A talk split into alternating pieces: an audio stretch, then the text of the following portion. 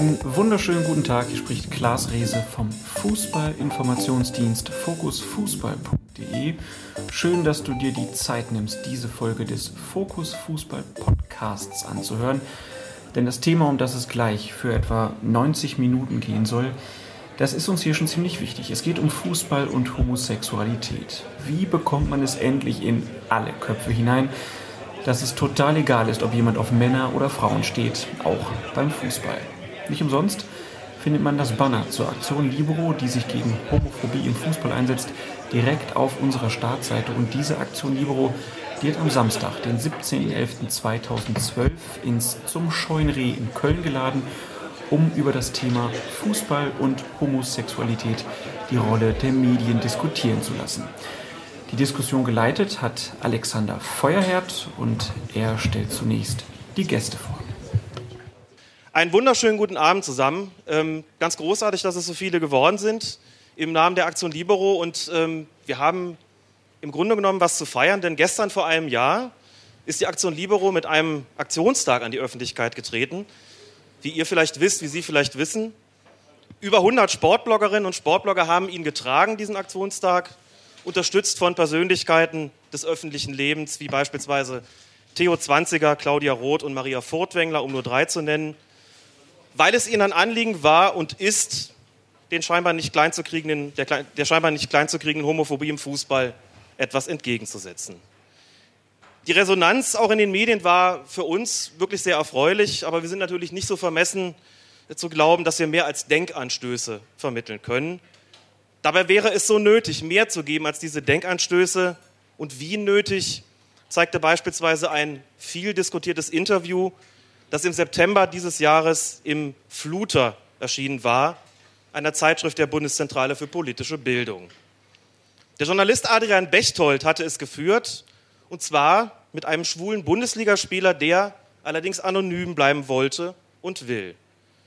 Die Gründe für den Wunsch nach dieser Anonymität machte er in diesem Gespräch genauso deutlich wie die Vertracktheit seiner Lage. Der Spieler sagte unter anderem, ich zitiere aus dem Interview, ich muss täglich den Schauspieler geben und mich selbst verleugnen. In der Situation im Stadion oder nach dem Spiel wird jeder kleine Anlass in der Gruppe zu einer ganz großen Angelegenheit. Ich wäre nicht mehr sicher, wenn meine Sexualität an die Öffentlichkeit käme. Alle würden gerne herausfinden, was ich wohl Schlimmes mit meinem Partner unter der Bettdecke anstelle. Meine Leidenschaft der Fußball wäre irrelevant. Es gibt einfach keine Lösung. Unmöglich, einfach wie ein heterosexueller Spieler den neuen Partner zu präsentieren und am nächsten Tag vergessen zu werden. Normalität gibt es nicht. Zumindest wäre es für mich nicht normal, eine ganze Nation mein Intimleben diskutieren zu lassen. Zitat Ende. Dieses Interview, das haben Sie vielleicht mitbekommen, schlug in den Medien ausgesprochen hohe Wellen. Doch nur ein kleiner Teil dieser Medien äußerte sein Entsetzen darüber, dass es im Jahr 2012 für homosexuelle Fußballprofis noch immer nicht möglich ist, offen schwul zu leben. Erheblich mehr fiel es erkennbar schwer, die eigene Sensationslust zu unterdrücken. Und dann gab es da noch eine gar nicht mal so kleine von Philipp Köster, dem Chefredakteur der Zeitschrift Elf Freunde, angeführte Fraktion, die laut vermutete, das Interview könnte frei erfunden sein. Begründung zu geheimniskrämerisch, zu widersprüchlich und zu klischeebeladen. Es bleibt ein Rätsel, wie ausgerechnet Köster das beurteilen zu können glaubte. Schließlich hatte sich sein Magazin in der Vergangenheit nicht gerade durch eine intensive Beschäftigung mit der Lebensrealität schwuler Fußballer einen Namen gemacht. Jedenfalls wurde plötzlich nicht mehr über Homophobie geredet, sondern über angeblich fehlende journalistische Standards und das vermeintlich übertriebene Sicherheitsbedürfnis homosexueller Fußballer. Ein Schelm, wer Arges dabei denkt. Ein nicht eben kleiner Teil der deutschen Medien hatte zuvor, das heißt zu Beginn des Jahres 2010, bereits bei der Berichterstattung über die Auseinandersetzung zwischen dem seinerzeitigen DFB-Schiedsrichterfunktionär Manfred Amarell und dem Bundesliga-Schiedsrichter Michael Kempter alles andere als geglänzt. Die frühere Bundesligaspielerin und Aktivistin in der European Gay and Lesbian Sports Federation, Tanja Walter-Ahrens, richtete damals einen offenen Brief an die Medienvertreter, die sich mit der sogenannten Kempter-Amarell-Affäre beschäftigten. Walter Ahrens schrieb, unterstützt von weiteren Vertretern der schwul-lesbischen Sportszene, ich zitiere, Wir halten es für außerordentlich wichtig, Machtmissbrauch, veraltete und oder ineffiziente Strukturen in einem Verband oder Lügen aufzudecken und anzuprangern. Nicht verständlich ist jedoch, warum in diesem Zusammenhang ständig das Thema Homosexualität in den Mittelpunkt gestellt wird. Es werden hier zwei Themen in Verbindung gebracht, die nichts miteinander zu tun haben. Homosexualität und Gewalt bzw. Missbrauch, wodurch unterschwellig altbekannte Vorurteile gegen Homosexualität und Homosexuelle bedient werden und der Eindruck entsteht, Homosexualität steht für Verführbarkeit, Missbrauch, sexuelle Übergriffe und Pädophilie. Nicht nur an diesen Beispielen zeigt sich, dass die Medien eine große Mitverantwortung für den Umgang mit den Themen Homosexualität und Homophobie im Fußball tragen. Und das ist einer der Hauptgründe, warum wir uns heute Abend hier zusammengefunden haben. Selbstverständlich soll es dabei aber nicht um ein plattes Medienbashing gehen, sondern vielmehr um eine möglichst gründliche Analyse der Frage, wie die Medien die Debatte prägen, welche Rolle sie in ihr einnehmen, warum sie sich mit der Thematik oft so schwer tun und wie ein verantwortungsvoller Umgang mit ihr eigentlich aussehen könnte. Und dazu hat die Aktion Libero vier Experten eingeladen, die wir hier nun herzlich begrüßen und über deren Kommen wir uns sehr freuen. Sie werden es dabei natürlich bereits bemerkt haben, diese Runde hier ist ziemlich männerlastig was im Vorfeld auch schon die ein oder andere Irritation ausgelöst hat. Und bitte seien Sie versichert, das ist keine böse Absicht von uns. Wir sind selbstverständlich auch nicht der Meinung, dass es keine Frauen gibt, die zu dieser Thematik etwas zu sagen haben. Wir haben uns ganz im Gegenteil sehr bemüht, es nicht zu einer reinen Männerrunde kommen zu lassen. Doch bedauerlicherweise haben wir von den angefragten Expertinnen, darunter zum Beispiel die eben bereits erwähnte Tanja Walter-Ahrens, die Sozialwissenschaftlerin Tatjana Eggeling und die Bundesliga-Schiedsrichterin Bibiana Steinhaus entweder eine Absage oder gar keine Reaktion bekommen. Trotzdem sind wir uns sicher, mit den hier versammelten Herren eine nicht minder starke Mannschaft aufgestellt zu haben. Und ich begrüße direkt neben Fried Dirk Leibfried. Er lebt und arbeitet als Autor und Journalist in Kaiserslautern und er hat sowohl beruflich als auch privat sehr viel mit dem Fußball zu tun. 15 Jahre lang war Dirk Vorsitzender eines kleinen Fußballvereins, nun ist er Mitglied im Kreisausschuss mit den Aufgaben Öffentlichkeitsarbeit und Integration sowie im Kreis, Kreisschiedsrichterausschuss. Außerdem ist er Schiedsrichter auf Bezirksebene. Mehrere Jahre lang war er verantwortlich für die Stadienzeitung des 1. FC Kaiserslautern. Vor und während der Fußball-WM 2006 war er außerdem Pressesprecher der WM-Stadt Kaiserslautern. Im vergangenen Jahr erschien das Buch Das Schweigen der Männer, Homosexualität im Fußball, das er gemeinsam mit seinem Kollegen Andreas Erb verfasst hat. Guten Abend, Dirk Leibfried.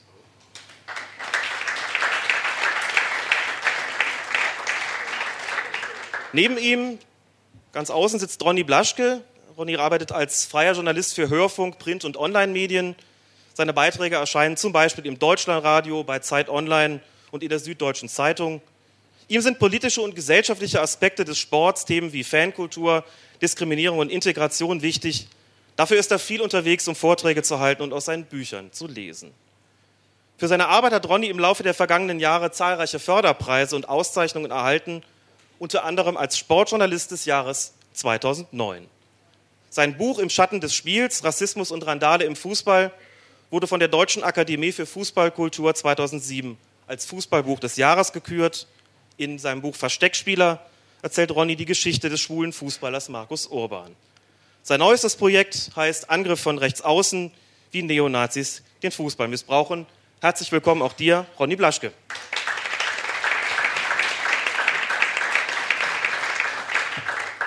Von Ihnen aus gesehen links von mir, von mir aus gesehen rechts, sitzt Jan F. Ort. Er ist Richter und stellvertretender Pressesprecher des Landgerichts Köln.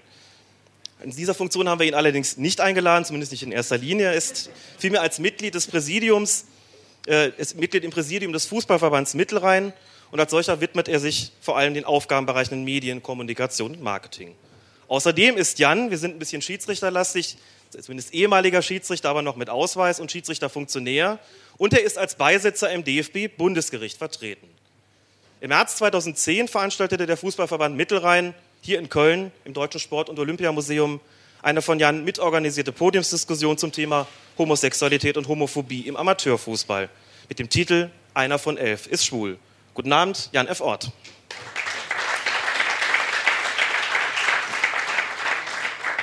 Und last but not least, von Ihnen aus gesehen ganz links außen. Andreas Stiene, hat früher in Essen in der Landesliga Fußball gespielt. Ich bin mir nicht sicher, du bist, glaube ich, der einzige wirklich aktive Fußballer von uns hier früher. gewesen, früher zumindest.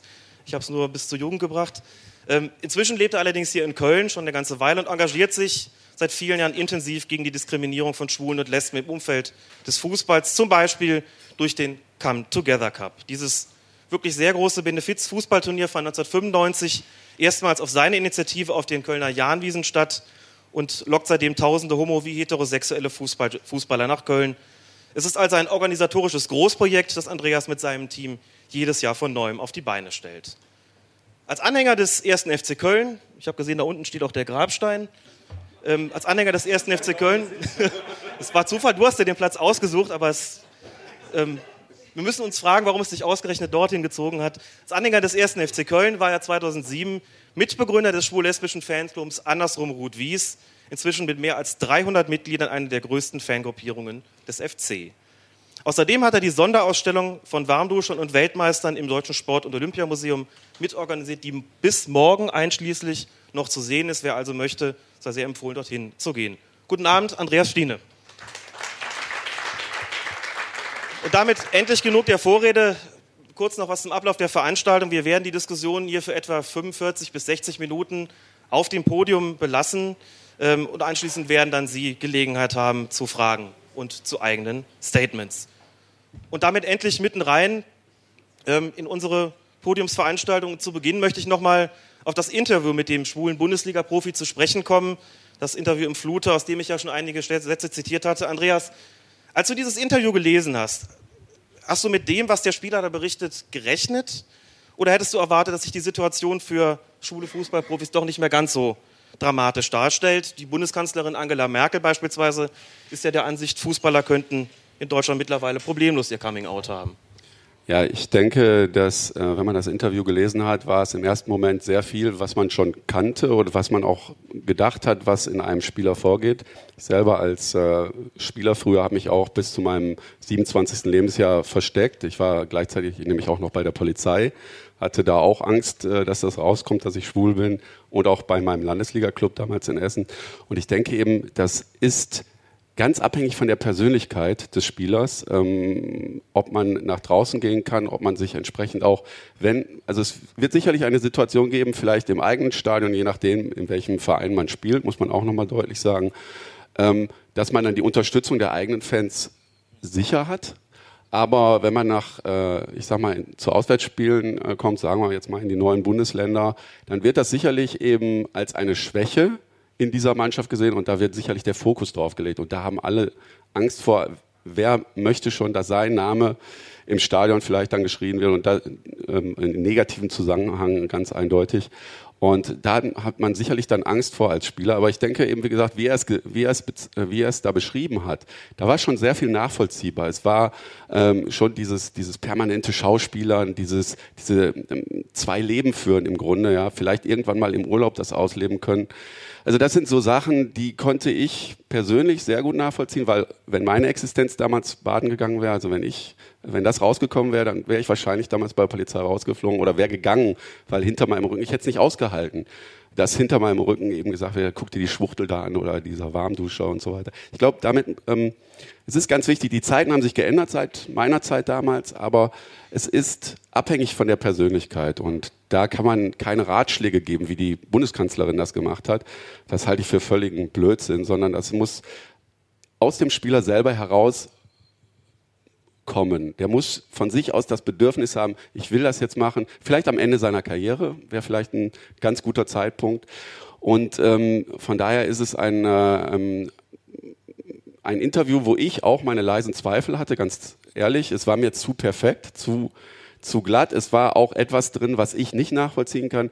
Er sagt, ähm, ein, äh, ähm, ein Schwuler, der sich versteckt, der würde das, ähm, der wird das nicht aushalten, der wird zu, zu, zu sanft sein, der wird zu soft sein. Ich glaube, dass die schwulen Fußballer in der Bundesliga, ist meine persönliche Meinung, weil ich selber so früher agiert habe.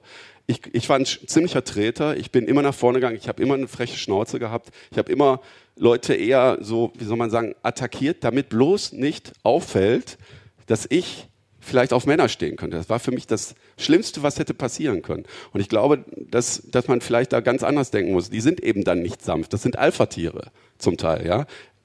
Viel eher, von meinem Empfinden und von meiner Erfahrung her. Deswegen sollte man solche Ratschläge nicht geben, sondern man muss da abwarten, was das für eine Persönlichkeit ist. Wenn der stark ist, wenn er populär ist, wenn er ein deutscher Nationalspieler ist, der sich super noch ausdrücken kann, dann hat er eine Chance.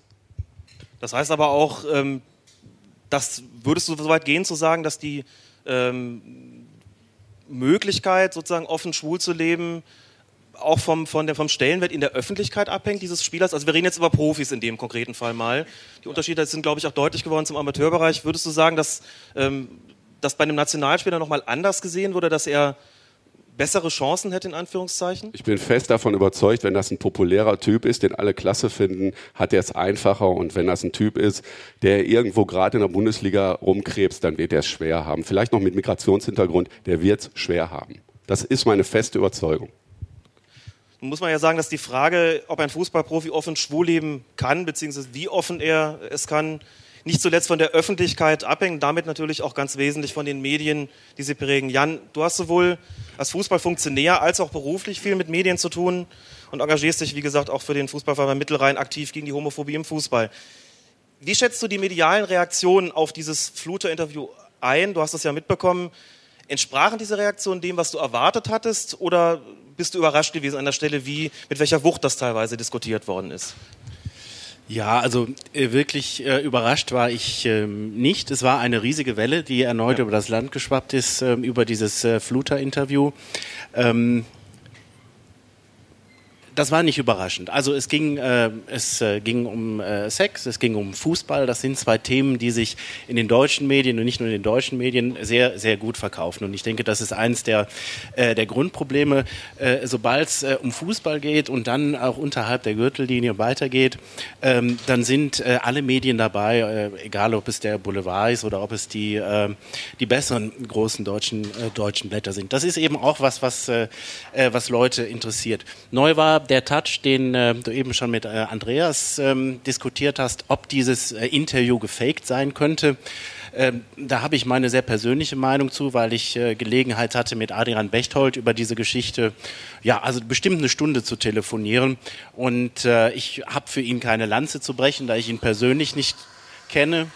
Ähm, aber ähm, das war so ein intensives Gespräch und ähm, der Adrian hat mir so viele Dinge äh, berichten können aus der Anbahnung des Gesprächs. Äh, wie lange das gedauert hat, äh, bis sich dieser Spieler, den er natürlich auch nur über Bekannte äh, kennengelernt hatte, äh, dann auch wagte, sich tatsächlich ihm, mit ihm zu treffen, den Namen zu nennen, erstmal zu telefonieren.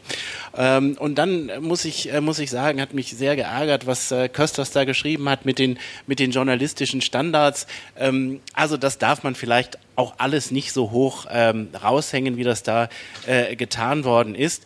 Äh, das waren zwei junge Männer, die wahrscheinlich im ähnlichen Alter waren. Und äh, der eine ist als, als äh, angehender Profi-Journalist daran gegangen, der andere als Fußballprofi. Und die hatten ein Thema, was beide interessierten. Und wahrscheinlich haben die sich einfach zusammengesetzt und mal ganz normal darüber gesprochen. Und der Adrian Bechtold hat was sehr Verdienstvolles getan. Der hat uns nämlich genau das, was da besprochen worden ist, äh, aufgeschrieben und äh, für uns im, im äh, Fluter äh, nachlesenswert gemacht. Und das war schon eine, schon eine ganz hervorragende Leistung. Und wenn ich darüber nachdenke, warum sollte jemand so ein Interview äh, erfinden? Also ähm, wer als Journalist was äh, werden will, da kann der Ronny vielleicht was gleich was, dazu was sagen. Der wird sich nicht darauf reduzieren können, einen so, einen so gewaltigen Brenner zu produzieren mit 25 und sich dann gemütlich zurücklehnen können. Also das wird äh, vom Adrian Bechtold nicht der berufliche Durchbruch ähm, gewesen sein. Ähm, und äh, wenn sich nachher herausstellen sollte, äh, dass äh, es äh, alles erfunden äh, gewesen wäre, ich glaube, dann wäre eher das Gegenteil der Fall. Für mich hat das Ding gestimmt. Kurze Nachfrage vielleicht einfach zum Ort der Veröffentlichung. Also ich muss gestehen, für mir war der, die Zeitschrift Fluter ganz groben Begriff, allerdings nicht wegen äh, solcher Interviews, sondern eben als Zeitschrift der Bundeszentrale für politische Bildung. Ähm, ungewöhnlicher Ort der Veröffentlichung. Hat er irgendwie was verlautbaren lassen? Warum gerade dort? Vielleicht würde, man's, äh, würde man so ein Interview woanders vorher erwarten, vielleicht in, in einer größeren Tageszeitung. Warum gerade der Fluter? Hat er sich da in irgendeiner Form zu geäußert? Also muss ich ehrlich sagen, habe ich nicht nachgefragt. Okay. Äh, es war für mich nicht äh, sonderlich überraschend. Die Bundeszentrale für politische Bildung kenne ich aus eigenen Schulzeiten, weil die uns immer ein paar Grundgesetze zur Verfügung gestellt haben. Vielleicht sollte das dem Ganzen so ein, ähm, auch ein, ein gewissen seriösen Background geben, mhm. dass es nicht äh, eine ähm, drittfinanzierte Sache ist, sondern ja eine staatliche Stelle ist, die vielleicht mit einer bisschen, bisschen äh, Objektivität daran geht, aber mhm. das sind Mutmaßungen. Also nicht sozusagen nicht von der Auflage derartig abhängig ist wie andere Zeitungen. Ronny, du hast nach der Veröffentlichung des Interviews äh, in einem Beitrag für die Süddeutsche Zeitung kritisiert, ich zitiere mal daraus, Medienfans, Funktionäre, sogar Politiker beteiligen sich an einer weiteren Runde einer Art Castingshow Deutschland sucht den schwulen Superkicker. Wieder einmal dominiert die geheimnisumwitterte Fahndung nach, dem, nach schwulen Fußballern die Debatte und nicht etwa die Beschreibung einer Gesellschaft und eines Fußballmilieus, die so ein Coming-out unmöglich zu machen scheinen. Zitat Ende. Da hat sich mir die Frage gestellt, woher kommt dieser öffentliche Fahndungsdrang und was verrät er uns eigentlich über den Umgang mit dem Thema Homosexualität und Homophobie im Fußball? Also erstmal, als das Interview erschienen ist, ähm, ich hatte eigentlich gar keine Lust, das zu lesen, weil ich ähm, das genauso vorhersehen konnte, was passiert. Wir haben immer mediale Konjunkturen, alle sechs bis acht bis zehn Monate kommt so eine Welle. Wenn das jetzt passieren würde, wären Medien eigentlich gelangweilt davon. Es würde nicht nochmal so eine Intensität haben. Deswegen habe ich das eigentlich, ich wollte es gar nicht lesen, bis dann, die, bis dann mehrere E-Mails kommen von meinen Redakteuren. Ähm, ich sollte mir das mal anschauen, was drüber machen. Es ist einfach immer das Gleiche. 2006 hat das Magazin Rund das erste Mal das Ganze seriös und fundiert gemacht, vor sechs Jahren. Und die Debatte hat, hat sich eigentlich nicht geändert. Immer wenn es einen Anlass gibt, ähm, und das ist ja ein, ja, ein anonymes Interview, gegen das Interview kann man vielleicht gar nichts sagen, aber die Reaktion darauf, ja. Und jetzt haben wir ganz viele Journalisten und die müssen ihre Arbeit machen. Die fragen dann Angela Merkel, die fragen Uli Hoeneß, die fragen Conny Littmann. Es wird eine Art Umfrage gestartet, pro, contra. Am Ende kommt so ein Sammelsurium raus und das ist alles spekulativ. Und dieses Spekulative, was wir jetzt auch schon wieder machen, das hat schon wieder dieses, dieses, dieses, dieses Verruchte, dieses Exotische. Ähm, jetzt kenne ich ja die Sportjournalistenszene und ähm, eigentlich sind Sportjournalisten oder Sportredaktionen fast genauso konservativ wie, wie Fußballer. In den Kabinen geht es eigentlich genauso zu wie in den Sportredaktionen. Viele dachten, als ich das Buch geschrieben habe, dass ich mich da, dass ich mein eigenes Coming-out damit vorbereiten möchte. Ähm, die haben irgendwie äh, gedacht, man kann sich nicht auf journalistischen Gründen für dieses Thema interessieren. Man muss sofort selbst schwul sein, man muss es irgendwie selbst aufarbeiten. Das fand ich schon absurd. Und was der Fußball, und das ist im, im Fußball, im Sportjournalismus so, ähm, dass wir ja dieses, dieses einseitige Mitproduzieren, also gerade Köln, ja, wo es den Express gibt und wo es die Bild gibt und wo das alles gnadenlos übertrieben wird. Da gibt es da gibt's Schulnoten für Fußballer, da gibt es nur Helden oder Versager, da gibt es nur Sieger oder, oder Unterlegene. Also diese ganz starren Strukturen und alles, was schwach ist, alles, was dem nicht entspricht, ähm, sehr kritisch zu sehen. Und vermeintlich in dieser konservativen, chauvinistischen Welt des Fußballs ist schwul immer noch irgendetwas Schwaches. Und es ist auch nicht so, ich habe mich mit Klaus Wowereit mal darüber unterhalten, der hört sich auch noch, muss sich auch noch auf Zoten anhören. Und jetzt leben wir hier, oder ich lebe nicht hier, ich lebe in Berlin. Berlin und Köln sind zwei liberale Inseln, da ist es möglich. Aber Deutschland ist an sich ein sehr konservatives Land. Es gibt Statistiken, ich glaube bis zu fünf, habe ich gelesen, 15 Prozent der Deutschen, das ist repräsentativ, 15 Prozent würden die Nase rümpfen, wenn sie zwei Männer Hand in Hand sehen würden. Also es ist latent immer noch sehr schwulen skeptisch würde ich mal sagen. Deswegen das müssen wir beschreiben und wir müssen darüber berichten und nicht ständig irgendwie mutmaßen, spekulieren, was würde passieren, wenn es einen schwulen Fußballer geben würde. Uah. Und dann diese Art der Reaktion der Bildzeitung im Schattenriss und den sinnlose Talkshows, das fördert das Ganze nicht gerade. Wobei es äh, nach meinem Eindruck auch so eine, so eine Attitüde vielleicht gibt, ähm, die mir da so ein bisschen durchzuscheinen äh, scheint. Ähm, so diese, wir, wir tragen so die, die vermeintliche Liberalität so wie eine Monstranz vor uns her äh, und tun sozusagen so, wenn wir jetzt, als wenn es diesen schwulen Superkicker gäbe, also den du, ähm, von dem du jetzt zu Recht gesagt hast, der sozusagen, dass, dieses, dass das wie so eine Art Castingshow verläuft. Wenn wir den also gefunden haben, ist das dann so ein, so ein bisschen was so als, dass man wie so als Ausweis der eigenen Liberalität und, und äh, Toleranz vor sich herträgt, also zu sagen, wir, wir haben ihn jetzt endlich gefunden und jetzt äh, betüdeln wir ihn so mal so ein bisschen und zeigen, dass das alles überhaupt nicht so schlimm ist, wie es vorher immer gesagt worden ist? Es ist natürlich eine riesige Scheinheiligkeit. Ja, eine riesige Scheinheiligkeit, dass dieselben Medien, die diese Suche ähm, nach dem schwulen Kicker lostreten, bei vielen, vielen anderen Beispielen einfach nicht berichten. Oliver Bierhoff hat nach dem, nach dem Tatort 2011, der in der ARD lief, wo ein fiktives Zitat gesagt wurde, ähm, ja, dass dieses, das auf, den, auf, auf Kosten der Nationalmannschaft würden diese Gerüchte produziert und Homosexualität, das sei ein Angriff auf die Familie der Nationalmannschaft. Ja? Das, da, hat, da hat niemand von Journalisten irgendwie reagiert. Sepp Blatter wollte Schwulen irgendwie verbieten, 2022 in Katar Sex zu haben. Es gibt, gibt viele Beispiele. Christoph Daum hat Schwule mit Pädophilen gleichgesetzt. Da gibt es viele noch ein anderes Beispiel, Roman Weidenfeller hat so latent Ressentiments gegen Joachim Löw bedient. Ganz ähm, zum einen sind die meisten Journalisten unwissend, die kriegen das gar nicht mit, dann haben sie kein Interesse daran und dann ist es ihnen zu äh, ähm, nicht schlicht und nicht, nicht populistisch genug. Und das ist ähm, eine kolossale Scheinheiligkeit, wo ich, wo ich persönlich einfach, ich habe keine Lust mehr, mich damit eigentlich zu beschäftigen, weil es ist alles schon zehnmal geschrieben worden. Wir bewegen uns so einer Schleife und jetzt geht es, sagen wir mal, in acht Monaten, wenn, sagen wir mal, Philipp Lahm, der heute ein Interview gibt und sagt, outet euch, sechs Monate ein Interview gibt, outet euch nicht und dann sechs Monate später wieder ein Interview gibt. Also das ist alles, widerspricht sich alles und das ist nicht sehr förderlich. Deswegen haben wir auch bewusst versucht, jetzt eben nicht schon wieder über irgendwelche, äh, wer ist denn jetzt der erste schwule Spieler hier zu diskutieren. Das ist auch überhaupt nicht der, der Kern der Angelegenheit, sondern eben über die Medien zu reden. Und es gab in dem Zusammenhang, wie eben eingangs schon erwähnt, auch äh, Journalisten, die äh, die Echtheit des Interviews vehement bezweifelt haben. Ähm, der Scoop sieht aus wie ein Fake, schrieb etwa der von mir vorhin schon erwähnte Philipp Köster von den elf Freunden, die fraglos der Wortführer dieser Fraktion waren. Das Interview bestehe, so Köster wörtlich, ausnahmslos aus Klischees, die man von einem Gespräch mit einem schwulen Fußballer erwartet. Ich sage jetzt nochmal hinterher, habe mich gefragt, wie äh, ausgerechnet Philipp Köster das eigentlich beurteilen kann, wo er sich doch nicht wirklich damit beschäftigt hat. Dirk, äh, warum investiert der Chefredakteur des größten deutschen Fußballmagazins, und ja nicht nur er, aber er allen voran, warum investiert er eigentlich mehr Energie und Akribie darin, einem Kollegen eine Fälschung nachzuweisen, als in die Recherche und Analyse bezüglich der Themen Homosexualität und Homophobie im Fußball. Warum hat er das getan? Ich weiß, das gleitet in den Bereich der, der, der Mutmaßung ab, aber trotzdem, was motiviert so ein, so ein Ding rauszuhauen? Das ist reine, reine Spekulation. Auf der einen Seite meint das vielleicht wirklich ernst, was er, was er schreibt. Und ähm, es ist auch nicht ganz von der Hand zu weisen, dass hier wirklich sehr viele Klischees bedient werden. Ähm, ein Kollege hat geschrieben, ähm, er würde das nachts mit einem Glas Rotwein schreiben, ohne dass er mit äh, einem Fußballer reden muss. Ähm, das war eigentlich ähm, der Auslöser für Köster, das in Zweifel zu ziehen.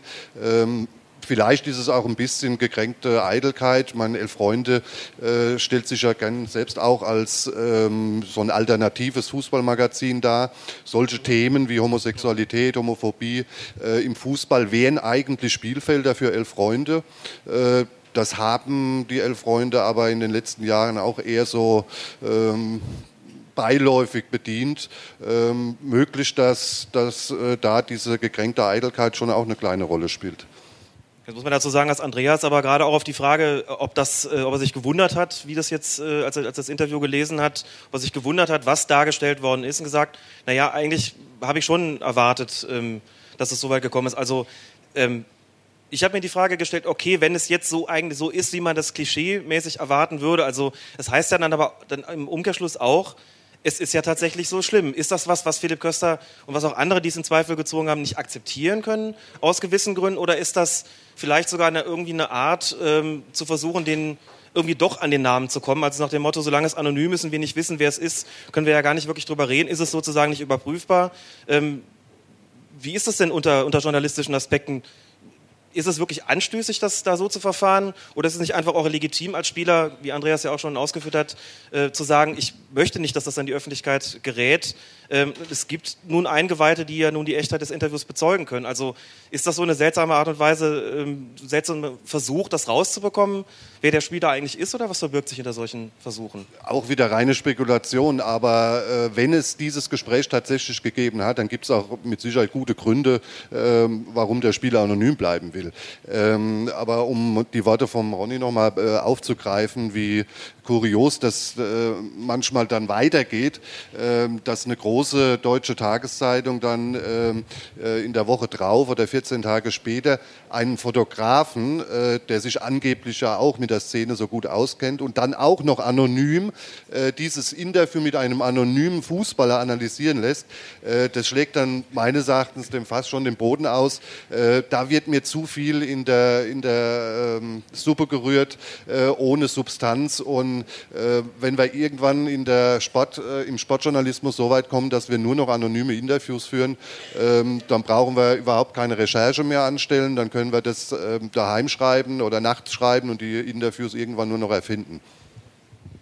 Muss man sagen, dass es einen Journalisten gab, der sogar in gewisser Weise noch weiter gegangen ist als Philipp Köster. Und äh, das war der Taz-Journalist Jan Feddersen, der in einem Interview mit einer Münchner Boulevardzeitung, der TZ, behauptete, es gäbe im Profifußball gar keine Schwulen, jedenfalls nicht in der ersten und zweiten Liga. Muss man dazu sagen, dies aber nicht deshalb, weil sie, wie Schwulenvereine sonst gerne behaupten, nicht hart genug für das Geschäft sind. Feddersen ist jemand, der für Schwulenrechte kämpft, der gegen Homophobie kämpft, sondern weil, so Feddersen wörtlich, wörtlich die Aussortierung der potenziell schwulen Spieler schon lange vor dem Profibereich stattfindet. Und weiter sagt er, ich zitiere, es fängt bei den Kleinen in der Pampas-Liga an, die Eltern hegen sehr früh starke heterosexuelle Erwartungen an den Filius. Das nächste Problem ist dann die Pubertät. Dann geht es nämlich nicht mehr nur um Flanken und Schießen, sondern 95 Prozent der Kabinengespräche drehen sich um Weiber und um das, was Jugendliche in diesem Alter eben interessiert. Bei diesem ganzen Gerede fallen fast immer die potenziell schwulen Spieler raus, weil sie merken, dass sie das nicht betrifft und dass sie sich dort nicht einklinken können. Zitat Ende. Andreas, du hast ja selbst im Jugend- und Amateurbereich gespielt, kennst diesen Bereich sehr gut. Kannst du Feddersens Ausführungen nachvollziehen? Jetzt mal über die, die Frage, gibt es einen schwulen äh, Bundesligaspieler oder nicht? Und wenn ja, also wenn du es nachvollziehen kannst, warum werden diese Missstände so gut wie nie in den Medien thematisiert? Also ähm, so wie er es geschrieben hat, war das ja doch sowas, fast schon sowas Richtung Insider-Report. Ja, also ich muss, muss, dazu sagen, ich schätze Jan Feddersen sehr, wenn er berichtet über den Eurovision Song Contest. Da hat er richtig viel Ahnung von. Ähm, aber ansonsten muss ich sagen, ähm, diese Spekulation seinerseits, dass, das, dass es ein Sieb gäbe, das muss ich wirklich. Also erstens wird das bedeuten, man erkennt ja Schwule schon in der Jugend, ja, das heißt es ja zuerst mal. Äh, dann sind die zu weich. Also ich muss ganz ehrlich sagen, ich hätte alles dafür getan, alles, um in der Bundesliga oder zweiten Bundesliga Fußball spielen zu können, wenn ich das Talent gehabt hätte. Und ich glaube, ich muss Ihnen insoweit recht geben, ich glaube, dass der vermutete Anteil von 10 Prozent, den man bei der Bevölkerung annimmt, im Fußball vielleicht nicht so hoch ist. Tatsächlich, weil es Leute gibt, ich sage mal Beispiel Markus Urban, die talentiert waren und dann an einer bestimmten Stelle gesagt haben, ich komme da innerlich nicht mit klar. Aber ich muss ganz ehrlich sagen, ich hätte es geil gefunden, da oben mitspielen zu können und ich hätte mich da genauso versteckt, wie ich es in meinem äh, anderen Bereich eben dann tatsächlich gemacht habe. Und ich glaube, dass der Jan das absolut nicht beurteilen kann. Und ich habe mich auch, ich habe sogar einen Kommentar dazu geschrieben, äh, zu seinem Artikel damals. Äh, warum muss jeder was dazu sagen? Also er hat überhaupt keinen Bezug zum Fußball und er kann wirklich, er weiß wirklich nicht, wie das läuft in, im Ausbildungsbereich. Und ich glaube, dass das völliger Unsinn ist und dass Schwule einfach genauso den Fußball lieben und da ähm, alles für tun, wie andere auch. Die Sexualität kommt ja erst viel, viel, bei mir hat die erst wirklich mit 17, 18 angefangen, eine Rolle zu spielen. Da war ich schon Niederrheinliga etc. habe ich da gespielt in Essen. Äh, wie gesagt, ich hätte mein Traum wäre gewesen, bei Rot-Weiß Essen damals oder so unterzukommen. Ja, also da hätte ich alles für getan. Das heißt also, in gewisser Weise bedient er dann doch wieder das Klischee von dem schwulen Fußballer, der nicht hart genug ist, nur in dem Fall nicht, weil er nicht genug in die Zweikämpfe geht, was sich natürlich sowieso ein Mythos ist, müssen wir nicht drüber reden, sondern eher, weil er sozusagen durch das, äh, frühzeitig durch das Sieb fällt, weil es gar nicht, äh, gar nicht gehen kann. Okay. Ähm, was er außerdem behauptet hat, ähm, war, dass viele schwule Fußballer sich oft in Asylbereiche flüchteten, zum Beispiel ins Schiedsrichterwesen, ähm, so wörtlich. Viele der Unparteiischen haben doch früher selbst gespielt oder ich kenne auch viele Homosexuelle, die hohe Positionen in der medialen Fußballberichterstattung einnehmen. Das war ein wörtliches Zitat. Jan, du kennst ja nun das Schiedsrichterwesen, äh, sowohl als Aktiver wie auch als Funktionär. Und du hast ja, wie gesagt, auch eine Menge Medien zu tun. Äh, teilst du Feddersens Beobachtungen? Äh, und wenn ja, was, was soll diese Asylbereiche attraktiv machen? Sind das sicherere Orte oder was hat sich der Kollege da möglicherweise darunter vorgestellt? Ja, also da muss ich mich erstmal wieder beruhigen. Ähm, denn äh, also wenn man, wir haben das ja alle gelesen, aber wenn man das hier oben auf dem Podium nochmal vorgelesen äh, bekommt, dann äh, unterstreicht Jan Feddersen eigentlich mit diesen Aussagen, dass er von Tuten und Blasen keine Ahnung hat. Und ich kann äh, also wirklich, jedenfalls was diesen Bereich angeht, ich kann wirklich nur, äh, nur unterschreiben, was der, was der Andreas äh, gerade äh, gesagt hat. Ähm, äh, da, äh, aus diesen Äußerungen spricht so eine äh, große äh, Ahnungslosigkeit, die eigentlich jeder äh, Beschreibung spottet. Ähm, äh, auch wenn du es verschwiegen hast, ich habe äh, selber mal Fußball gespielt, war aber auch als, als Betreuer bei Mannschaften dabei. Nee, das ist schon in Ordnung, denn das war kein verdienstvoller Bereich meine, meines Lebens.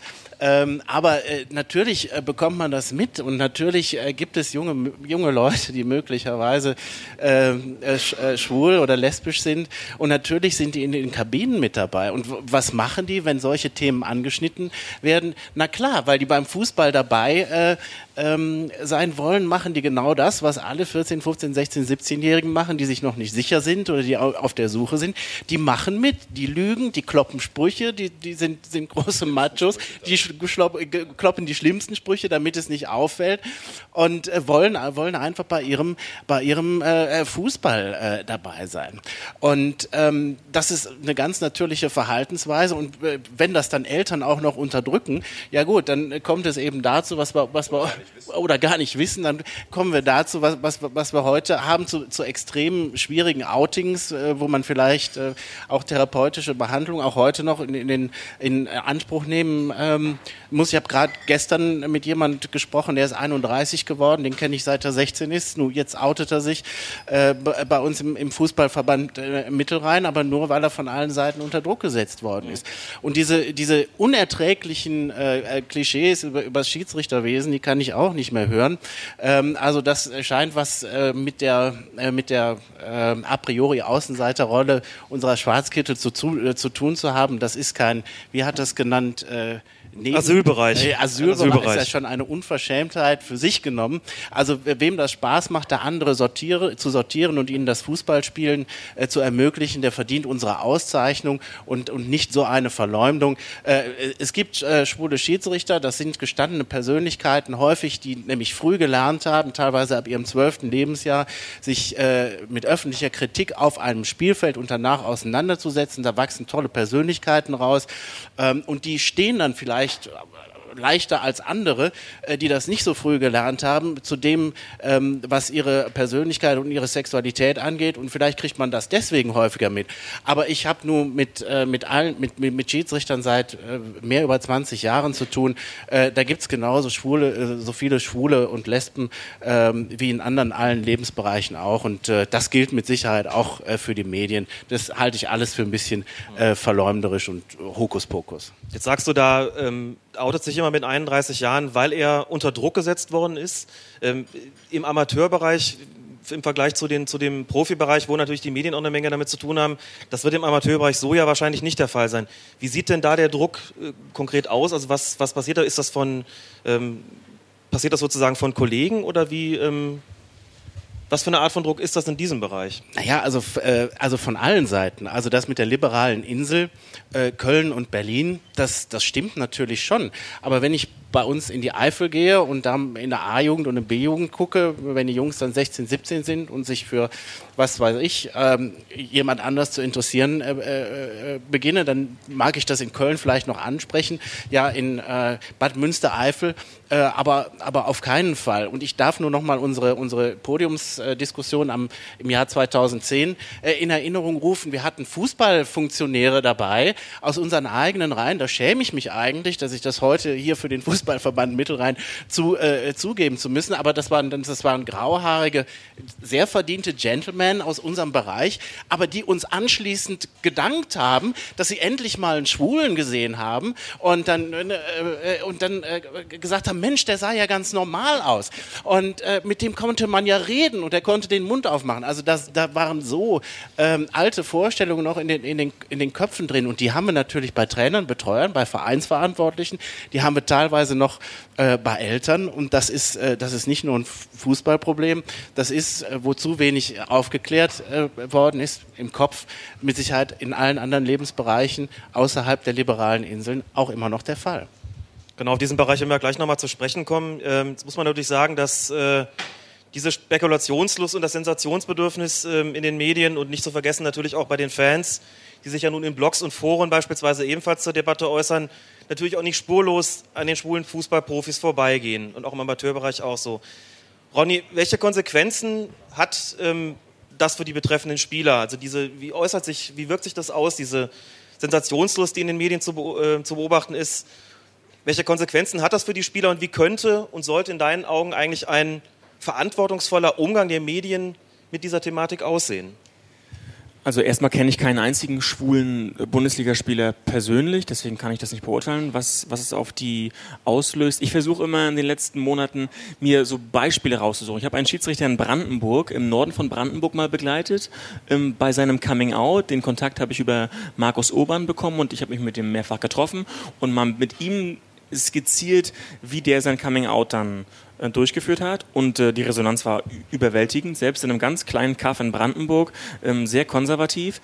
Ich glaube, dass man, deswegen halte ich das, diese Anonymität, eigentlich ist es sehr selten, deswegen vielleicht auch die Süddeutsche Zeitung oder sagen wir mal die FAZ, die würde kein Wortlaut-Interview anonym drucken. Das macht sie im Politikressort nicht, das macht sie im Gesellschaftsressort nicht und ein ganzes Wortlaut-Interview anonym ist, ähm, auch wenn es äh, so realistisch und konkretes sein mag, man kann sich die, die, ähm, die Diskussion danach ausmalen. Deswegen äh, macht man eine riesige Angriffsfläche auf. Ähm, ich versuche, oder generell sollte man vielleicht das, was man hat, die Leute, man, es gibt genug Leute, mit denen man sprechen kann. Andreas, ja, der mit seiner Ausstellung, mit seinem Come Together Cup, mit seiner, mit seiner Geschichte, der sitzt hier mit seinem Gesicht, ja, der, mit, dem, mit Markus Obern kann man sprechen. Es gibt eine Ausstellung, es gab die Gay Games hier in Köln 2010. Ich, ich habe da ange Themen angeboten bei überregionalen Medien, ja ah, das fanden die irgendwie zu unsexy und so, das ist nicht, nicht schlüpfrig genug. Ähm, es gibt aber genug Sachen, ähm, ich war jetzt zum Beispiel in London oder auch in Vancouver bei den Olympischen Spielen, da gab es zum ersten Mal Pride-Häuser, wo sich schwul-lesbische Athleten und Fans getroffen haben. In London hat sich eine südafrikanische Bogenschützin geoutet. Da war ich da, da, war, waren, da waren zwei Journalisten ja, bei, diesem, bei diesem Termin, weltweit. Da waren 25.000 Journalisten in London in der Stadt, 25.000 und ich war da mit, mit, mit einem englischen Journalisten der Einzige, der sich dafür interessiert hat. Das meine ich mit der Scheinheiligkeit. Man kann auch diese positiven Ansätze bringen. Man kann, es gibt ähm, 22 schwul-lesbische Fanclubs, andersrum Rot-Wies. Ja? Es gibt äh, mehr als 50 schwul-lesbische Sportvereine. Die würden alle konkret und mit ihrem Gesicht äh, das Thema skizzieren und äh, da könnte man also schwules Leben sichtbar machen. Ja? Und äh, man kann ja beim Christopher Street, hey, was sieht man bei der Tagesschau hinter der Nachrichtensprecherin? Man sieht ähm, dieses bunte Plüschkostüm, ja, das sieht man. Also da sieht man, wie konservativ die Medien reagieren. Ähm, das könnte man alles machen, aber ich glaube nicht, dass das sich ändern wird. Du hast auch gesagt, unsexy, bei denen sind die Themen, die man sozusagen zur Aufklärung äh, dann anbieten könnte. Und äh, bei Dirk Leibfried ähm, hat unlängst im ähm, Magazin Sportjournalist, das ist glaube ich die Verbandszeitschrift der deutschen Sportjournalisten, ähm, sogar noch sozusagen mehr Butter bei die Fische gegeben, indem er gesagt hat, äh, indem er geschrieben hat, wie die Praktiken mancher Journalisten eigentlich aussehen in Bezug auf das Insiderwissen, ähm, das sie über schwule Fußballprofis haben, also die, die welche die schwule Fußballprofis kennen, und inwieweit sie sich das sozusagen versilbern lassen auch dir als Autor des von mir eben schon erwähnten Buches Das Schweigen der Männer seien, schreibst du in dem Beitrag, befremdliche Deals angeboten worden. Ähm, wie hat man sich das vorzustellen? Was sind das für Deals, beziehungsweise was, äh, was heißt Wissen versilbern? Eins will ich vor, vorweg schicken, ich möchte jetzt nicht den ganzen Sportjournalismus verdammen. Ähm, es gibt viele gute äh, und auch sehr seriöse Sportjournalisten. Äh, nur die Generation äh, der Sportjournalisten, wie sie äh, beispielsweise Ronny jetzt äh, darstellt, ähm, das ist noch die Ausnahme. Wir müssen wirklich von ähm, ganz äh, konservativen Strukturen ähm, ausgehen mit ähm, Journalisten, die eben diese 1 zu 0 Berichterstattung gelernt haben. Ähm, die haben sich in ihrem ganzen Leben als Sportjournalist nie mit gesellschaftsrelevanten Themen befassen müssen. Ähm, dass die sich zwangsläufig schwer tun, ähm, hier den, den richtigen Ton zu finden, liegt, liegt auf der Hand und das kann man denen gar nicht äh, mal übel nehmen. Ähm, aber um zurückzukommen, auf, ähm, auf die unseriösen Journalisten. Also bekannt ist, und äh, da verbürge ich mich auch dafür, dass äh, speziell Journalisten im Umfeld der Nationalmannschaft sehr wohl die Namen äh, des einen oder anderen Spielers kennen, äh, diese aber nicht veröffentlichen. Das es gibt eine, eine, eine, Gruppe derer, ähm, die das einfach nicht wollen, weil sie anständig sind. Äh, und die andere Gruppe hat Angst, ähm, sich mit einer großen Schlagzeile äh, aus diesem Fußball, aus dieser Fußballfamilie dann zu verabschieden, äh, weil niemand ihn dann mehr einlädt oder dabei haben will. Ähm, und diese Drecksarbeit, das, das sollen andere machen. Äh, und da werden auch Summen angeboten, wenn jemand Drittes äh, eine Summe oder äh, Namen nennt, äh, auch dafür was bekommt. Ähm, und das, äh, oder auf die Frage mit, mit unserem Buch nochmal zurückzukommen, ähm, da war es tatsächlich so, dass die alten Kontakte, die ich hatte zur Bildzeitung, den Namen kann man glaube ich sagen, weil es die einzige relevante Boulevardzeitung für für Journalisten und ähm, Buchautoren in der Pfalz ist. Wir haben keinen Express und andere. Ähm, diese Kontakte ähm, versucht zu intensivieren über Frankfurt. Das lief dann über die Chefredaktion. Äh, zwei Tage später hatten wir dann die Antwort, wenn wir einen Namen nennen, dann wird das Buch auf dem Titel veröffentlicht. Ansonsten fliegt ähm, die Buchbesprechung raus. Ähm, das war ganz konkret. Äh, da wird schon gegiert nach Namen. Äh, das ist ganz logisch, aber selbst die Hände schmutzig machen will sich keiner. Es soll ein Dritter äh, sagen und dann äh, wählen, wählen die äh, Herren Redakteure fein raus äh, und sie hätten ja nur einen Buchautor zitiert. Das sind natürlich äh, betrübliche Nachrichten und Praktiken, muss man sagen, die auch, glaube ich, deutlich gemacht haben, jetzt nochmal, welchen Normalisierungs- und das heißt in dem Fall Entwicklungsbedarf der Fußball hat äh, und mit ihm natürlich auch die Medien und die Gesellschaft. Jetzt haben wir viel kritisiert. Muss man sagen, natürlich hat es auch Fortschritte gegeben. Wenn man jetzt die gegenwärtige Situation vergleicht mit der vor, sagen wir mal, 20 Jahren. Zumindest gab es damals noch keine schwul-lesbischen Fanclubs, wenn ich ähm, richtig informiert bin. Das ist heute definitiv anders. Andreas, du bist ja nun Mitbegründer von Andersrum Ruth Wies. Wie hat sich der 1. FC Köln bei eurer Gründung gegen euch gegenüber verhalten und wie, wie, verhält er sich heute? Gibt es da eine Entwicklung im Laufe der Zeit? Hat, hat da was stattgefunden? Und wie werdet ihr von den Medien wahrgenommen? Gibt es da auch so einen Prozess? Ist es äh, ein Ignorieren gewesen am Anfang oder seid ihr sozusagen als äh, irgendwie geartete Exoten da in die Presse gekommen? Vielleicht erzählst du einfach mal so ein bisschen, wie ist das, einen schwul-lesbischen Fanclub zu gründen und dann auch zu, zu führen, zu betreiben? Also bei uns war das eben eine ganz äh, interessante Geschichte. Ganz am Anfang ähm, hatten wir schon sofort Kontakt hier zu Michael Trippel, Stadionsprecher vom 1. FC Köln. Äh, verheirateter Familienvater und nicht schwul, möchte ich an der Stelle direkt nochmal sagen. Aber der hat uns, und das finde ich eben gerade toll, ähm, dass es Menschen gibt, die einfach sagen, ähm, wir müssen da noch was tun. Und äh, er war wirklich mit der erste Ansprechpartner, also kann sich auch als Mitgründer im Grunde von andersrum Rudis fühlen. Ähm, der die Sache dann äh, beim ersten FC Köln tatsächlich relativ schnell zum Thema gemacht hat. Wir wurden ähm, wir haben den Aufruf gestartet damals und wir hatten innerhalb von 0, nichts, äh, ähm, ich glaube 50, 60 Leute zusammen. Davon waren viele Dauerkarteninhaber. Und der erste FC Köln hat uns im zweiten Jahr unseres äh, Bestehens sogar dann äh, die Räumlichkeiten für den zweiten Aktionsabend gegen Homophobie zur Verfügung gestellt.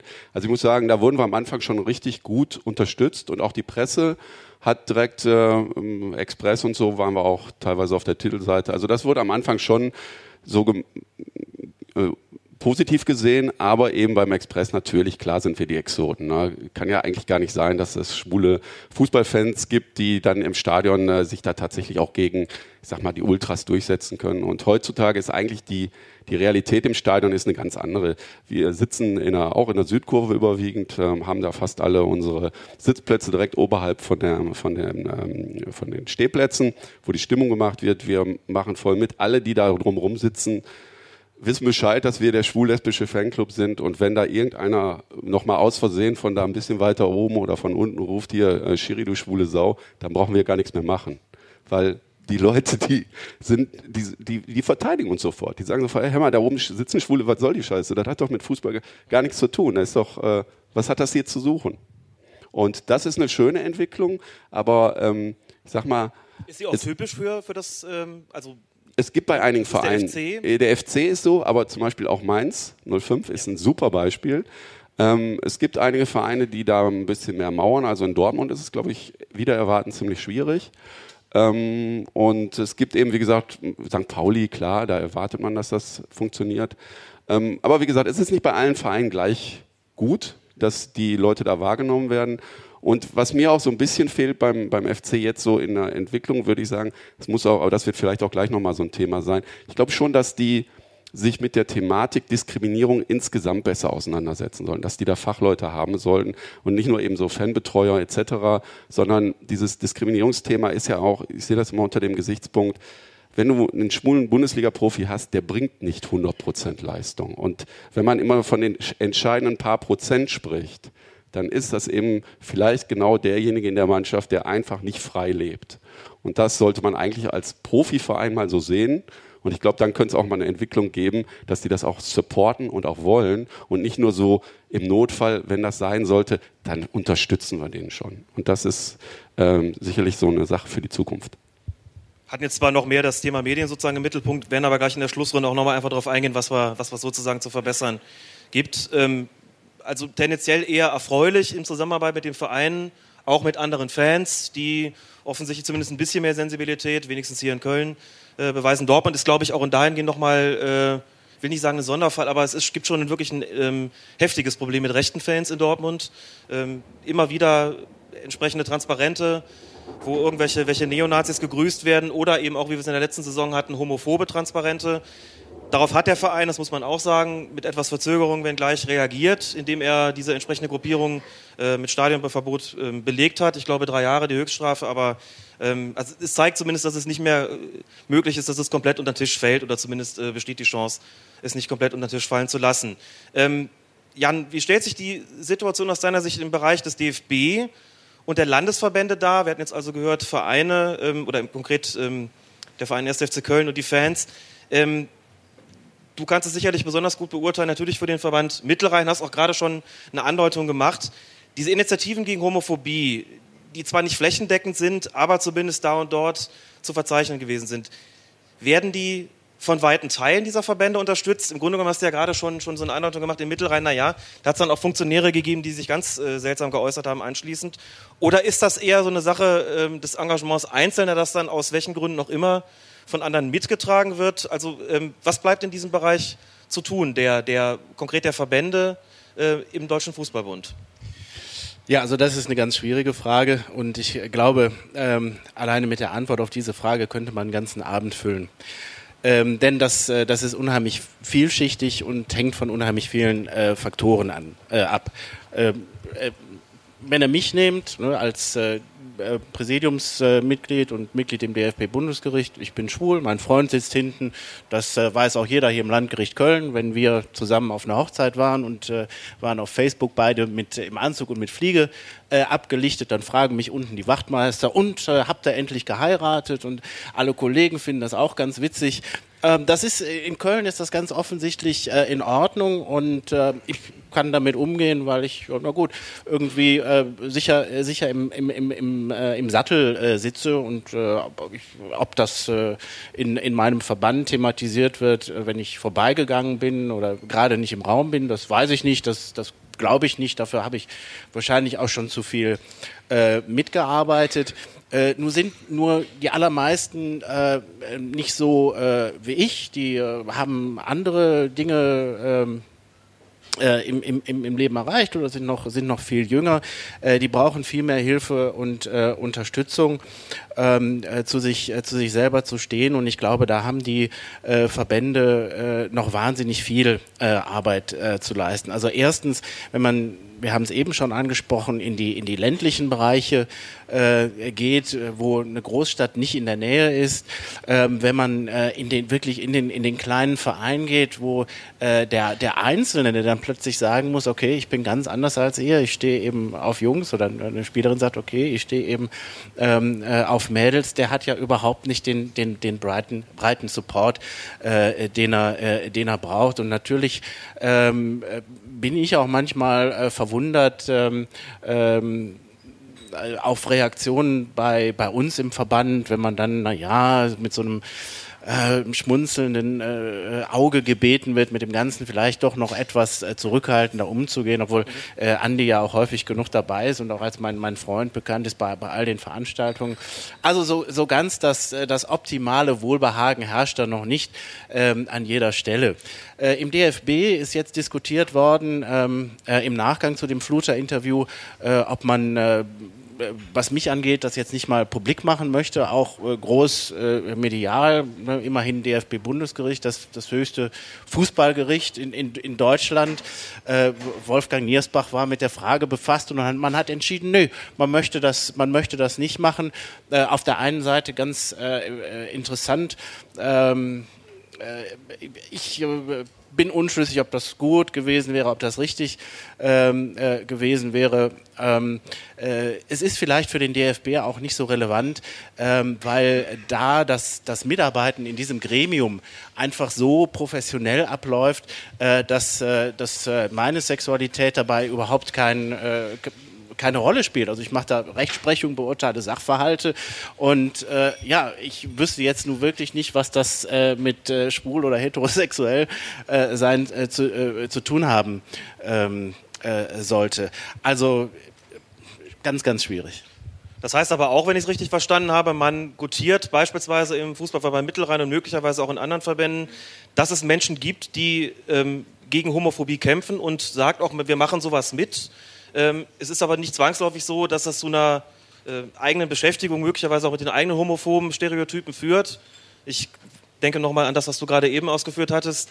Also äh, man sieht es nicht unbedingt als, als eigene Verpflichtung an, sondern sagt, okay, wir äh, äh halten uns für so, in Anführungszeichen, liberal und tolerant, dass wir das gutieren, wenn das geschieht. Aber wir sind nicht, es ist nicht, uns nicht unbedingt ein Anliegen in dieser Hinsicht, dass wir das, äh, dass wir das selbst anpacken, außer denen, die das sozusagen eh immer schon tun, wie in dem Fall jetzt du. Ja, also seid man nicht, äh, seid man nicht zu streng auch mit den mit den Leuten, die in den äh, Verbänden agieren. Denen muss man vielleicht auch einiges nachsehen. Also was wir da mittlerweile heute erreicht haben, von dem muss man sagen, da sind wir wirklich auf einem guten Weg. Und ähm, die ähm, äh, die äh, so Vorreiter wie, wie, wie Theo Zwanziger, die äh, eigentlich aus einer Generation kommen, die mit diesem Thema große äh, Probleme haben, die haben sich in der Sache ja auch sehr verdient gemacht. Äh, man, man muss sich einfach äh, vor Augen halten, wenn man äh, einen, einen Präsidenten oder Präsidiumskollegen hat in so einem Verband, der 68 Jahre alt ist und äh, vom Bonner Land kommt, der hat mit dem Thema einfach noch nicht so viele Erfahrungen gemacht und wenn der sich tatsächlich dazu bereit erklärt, das äh, aktiv zu unterstützen und mit finanziellen Mitteln zu, äh, mit finanziellen Mitteln zu unterstützen. Und auch sagt, ich gucke mir die, die Leute an und auch anfängt drüber nachzudenken. Und ähm, äh, ja, sich dann auch weiterentwickelt, dann sind das genau die Schritte, ähm, äh, die, wir, die wir machen müssen. Dass, ähm, dass man aus dieser Sicht vielleicht noch mehr machen muss, äh, ist, äh, ist ganz klar. Aber ich finde, das, was wir haben, ist nicht, nicht schlecht. Und äh, da werden wir weiter dicke Bretter bohren müssen. Aber das ist, glaube ich, ganz typisch für Verbandsstrukturen und da müssen wir weitermachen. Also ich ähm, kann ich da was? gelobe dann auch, ich wollte die Frage auch gerade schon an dich weitergeben, gelobe auch an meiner eigenen Ungeduld was zu ändern und wollte gerne die Frage auch an dich weitergeben, insbesondere mit Blick nochmal auf Theo 20er, dessen Name jetzt auch schon gefallen ist, ähm, der, wenn mich mein Eindruck nicht täuscht, auf der einen Seite immer sehr aktiv äh, auch gewesen ist und gesagt hat, es ist ihm ein Anliegen, eine Herzensangelegenheit, was zu unternehmen gegen Homophobie. Auf der anderen Seite denke ich so an das Krisenmanagement im Kempter Amarell-Fall. Ich denke auch an diese Geschichte mit Oliver Bierhoff, in die 20er zwar nicht unmittelbar einbezogen war, aber natürlich ähm, kann er sich da nicht völlig raushalten. Äh, so eine Geschichte wie diese Bierhoff-Sache äh, nach dem Tautert, von dem du ja vorhin ähm, schon gesprochen hast, der dann sagt, das ist ein Angriff auf meine Familie, wenn man die Nationalmannschaft irgendwie, und sei es nur im Spaß, mit Homosexualität in Verbindung bringt. Du hast auch gesagt, ersetzt das beispielsweise mal durch das Wort jüdisch oder, ähm, oder Ausländer und dann merkt man, wie groß der Skandal eigentlich ist. Also einmal die Frage, was, was hat sich unter 20er getan? Wie siehst du das? Und zum anderen auch, was bedeutet eigentlich der Wechsel jetzt zu Wolfgang Niersbach? Ich sag's mal deutlich, ich habe ein bisschen das Gefühl, das geht ihm am Arsch vorbei. Ähm, ich habe den 20er, ich war eigentlich ein, am Anfang ein was heißt Freund, aber ich fand den faszinierend, wie der das Ganze politisiert. Habe den mehrfach in Frankfurt treffen dürfen und auch bei Reden beobachtet. Und je öfter ich ihn gehört habe, je öfter ich ihn gesehen habe, desto mehr habe ich Zweifel gehabt. Weil ich glaube, es ist bei dem schon ein bisschen politisches Kalkül, was völlig legitim ist. So sind Politiker, so sind Machtmenschen, die müssen natürlich auch eine gewisse öffentliche Rolle bedienen. Aber zwischen den Zeilen, wenn man ihn ohne Kameras sieht, ohne Journalisten, hat er schon ein sehr konservatives Weltbild. Ja? Der hat natürlich äh, den Christopher Street der Wagen gesponsert, der hat vor schwulen Unternehmen gesprochen, der hat viele, viele Interviews gegeben. Aber immer wenn er was riskieren musste, hat er es nicht gemacht. Er, hat kein, er ist keinen Streit angegangen und er ist, Bierhoff ist der Fall, Christoph Daum, da habe ich in Köln bei dem Aktionsabend mit ihm gesprochen, ähm, hat er sich rausgeredet. Sepp Blatter, die nigerianische Trainerin während der Fußball-WM, der Frauenfußball-WM, die gesagt hat, sie hat das ganze Team von Lesben befreit. Also da wäre es doch wenigstens sehr leicht gewesen für den mächtigsten Fußballfunktionär Deutschlands was zu sagen. Also er hat das nie wirklich gemacht und ich glaube, das ist ein bisschen politisches Kalkül gewesen, diese Politisierung und ähm, deswegen bin ich ein bisschen, sehe ich das differenziert. Ja, ich will ihm das nicht ganz absprechen, aber ich sehe es differenziert und was eben angesprochen wurde, ja, jetzt muss man, muss man, muss man vielleicht mit ehrenamtlichen Funktionären, dem, dem gestehe ich das zu. Aber der Deutsche Fußballbund, der bei seiner Geschichtsaufarbeitung 60 Jahre gewartet hat, der ist staatlich alimentiert über Millionen. Das ist der reichste Verband, das ist auch kein Sportverband, das ist eine politische Institution. Da muss man, da muss doch mehr kommen als irgendwie diese, diese Sache. Und vor allem muss er auch viel mehr unter Druck gesetzt werden von der Politik. Von Journalisten und von Politik muss er viel mehr unter Druck gesetzt werden. Das passiert alles nicht. Ähm, vielleicht bin ich auch zu kritisch oder naiv, ich weiß es nicht, aber das verlange ich von, von, von, von Fußballvereinen, auch von den großen Vereinen. Wolfgang Niersbach, ich habe den, als er ähm, beim Integrationspreis in Berlin, da habe ich ihn mal angesprochen, da hat Angela Merkel eine Rede gehalten, hat, hat gesagt, Wolfgang Niersbach stehe jetzt unter Beobachtung. Ja? Und da habe ich ihn auf angesprochen und da hat er auch viele, viele Floskeln aneinandergereiht. Ich habe ihm gesagt, ob er auch mal auf dem, auf, beim Christopher Street ja auf dem Wagen stehen würde, habe ich ihn gefragt. Und da hat er dann viele Floskeln losgelassen. Ich habe gehört, dass er zum Beispiel bei diesem Ukraine-Thema, ja, ähm, Janukowitsch und, und so weiter, diese Debatte während der EM, da soll er gedrängt worden sein, gedrängt worden sein, beraten worden sein, dieses, diese durchaus guten Statements gesagt zu haben. Ja, hat er wirklich sich gut positioniert dann, aber das sei alles nicht von ihm gekommen, sondern das sei alles auf Druck von diversen Beratern gekommen. Deswegen habe ich da meine Zweifel. Das ist ein gutes Beispiel, was du sagst, ja. Jetzt hat man hier jemanden, der das sagen würde, der hier offen lebt, und dann hat man aber nicht so richtig das Gefühl, das irgendwie öffentlich zu machen, obwohl du es ja vermutlich machen würdest, ja. Also schlimm, du bist ja, lebst ja in Köln, was kann dir schon passieren? Da hat man jemanden, da hat man jemanden, ja, und dann, das ist ja, das ist ja Wahnsinn, das hätte ich ja gar nicht gedacht. Es gab ein anderen, anderes Beispiel, ähm, ich glaube, es gibt andere Anfragen, die der DFB ignoriert hat bei der Frauen-WM, wie sexualisiert dort die Frauen dargestellt wurden.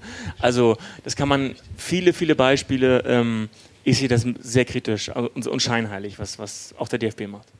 Jan hat direkt eine Intervention. Ich muss übrigens auch dazu sagen, dass äh, Andreas und ich uns mal bei einem Vortrag vor einigen Monaten unterhalten haben, hat gesagt, das ist ja alles richtig mit der Kritik an 20, aber warte mal ab, bis Niersbach kommt, das wird alles nur noch schlimmer. Aber ich möchte dir gar nicht vorgreifen. Äh, du verteidigst das Ehrenamt? Äh, also ich, äh, na, ich wollte einfach dazu was sagen, wie, die, wie da die Entscheidungen getroffen äh, worden sind äh, beim DFB. Äh, also ist es so, dass das, dass das ähm, vorbereitet war und dass das auch ab, schon abgestimmt war mit dem Präsidenten meines Landgerichts, weil das natürlich, wenn es gekommen wäre, äh, eine unheimliche mediale Wirkung ähm, entfacht hätte und äh, ich muss mich dann natürlich auch, äh, bin nicht nur im Fußball aktiv, äh, äh, rückversichern. Also das war eine ganz bewusste äh, politische Entscheidung des DFB und auch von, äh, von Niersbach selber entschieden äh, und da kann man, äh, kann man nur mutmaßen, warum das so getroffen worden ist. Ähm, wenn man ähm, jetzt die klare Abgrenzung zu 20er verfolgt, die insbesondere nach dem Bekanntwerden der ersten äh, Snippets aus dem, aus dem Buch zutage tritt, äh, dann vermute ich da ähm, eine, eine der Hauptmotivationen. Ne? Das war einfach äh, 20, äh, 20ers Thema, ob es nun äh, wirklich äh, in, intrinsisch begleitet hat oder aus äh, politischem Kalkül. Ähm, das weiß ich auch nicht, aber es war ein 20er-Thema und ähm, von dem will man in der DFB-Führung ganz deutlich weg.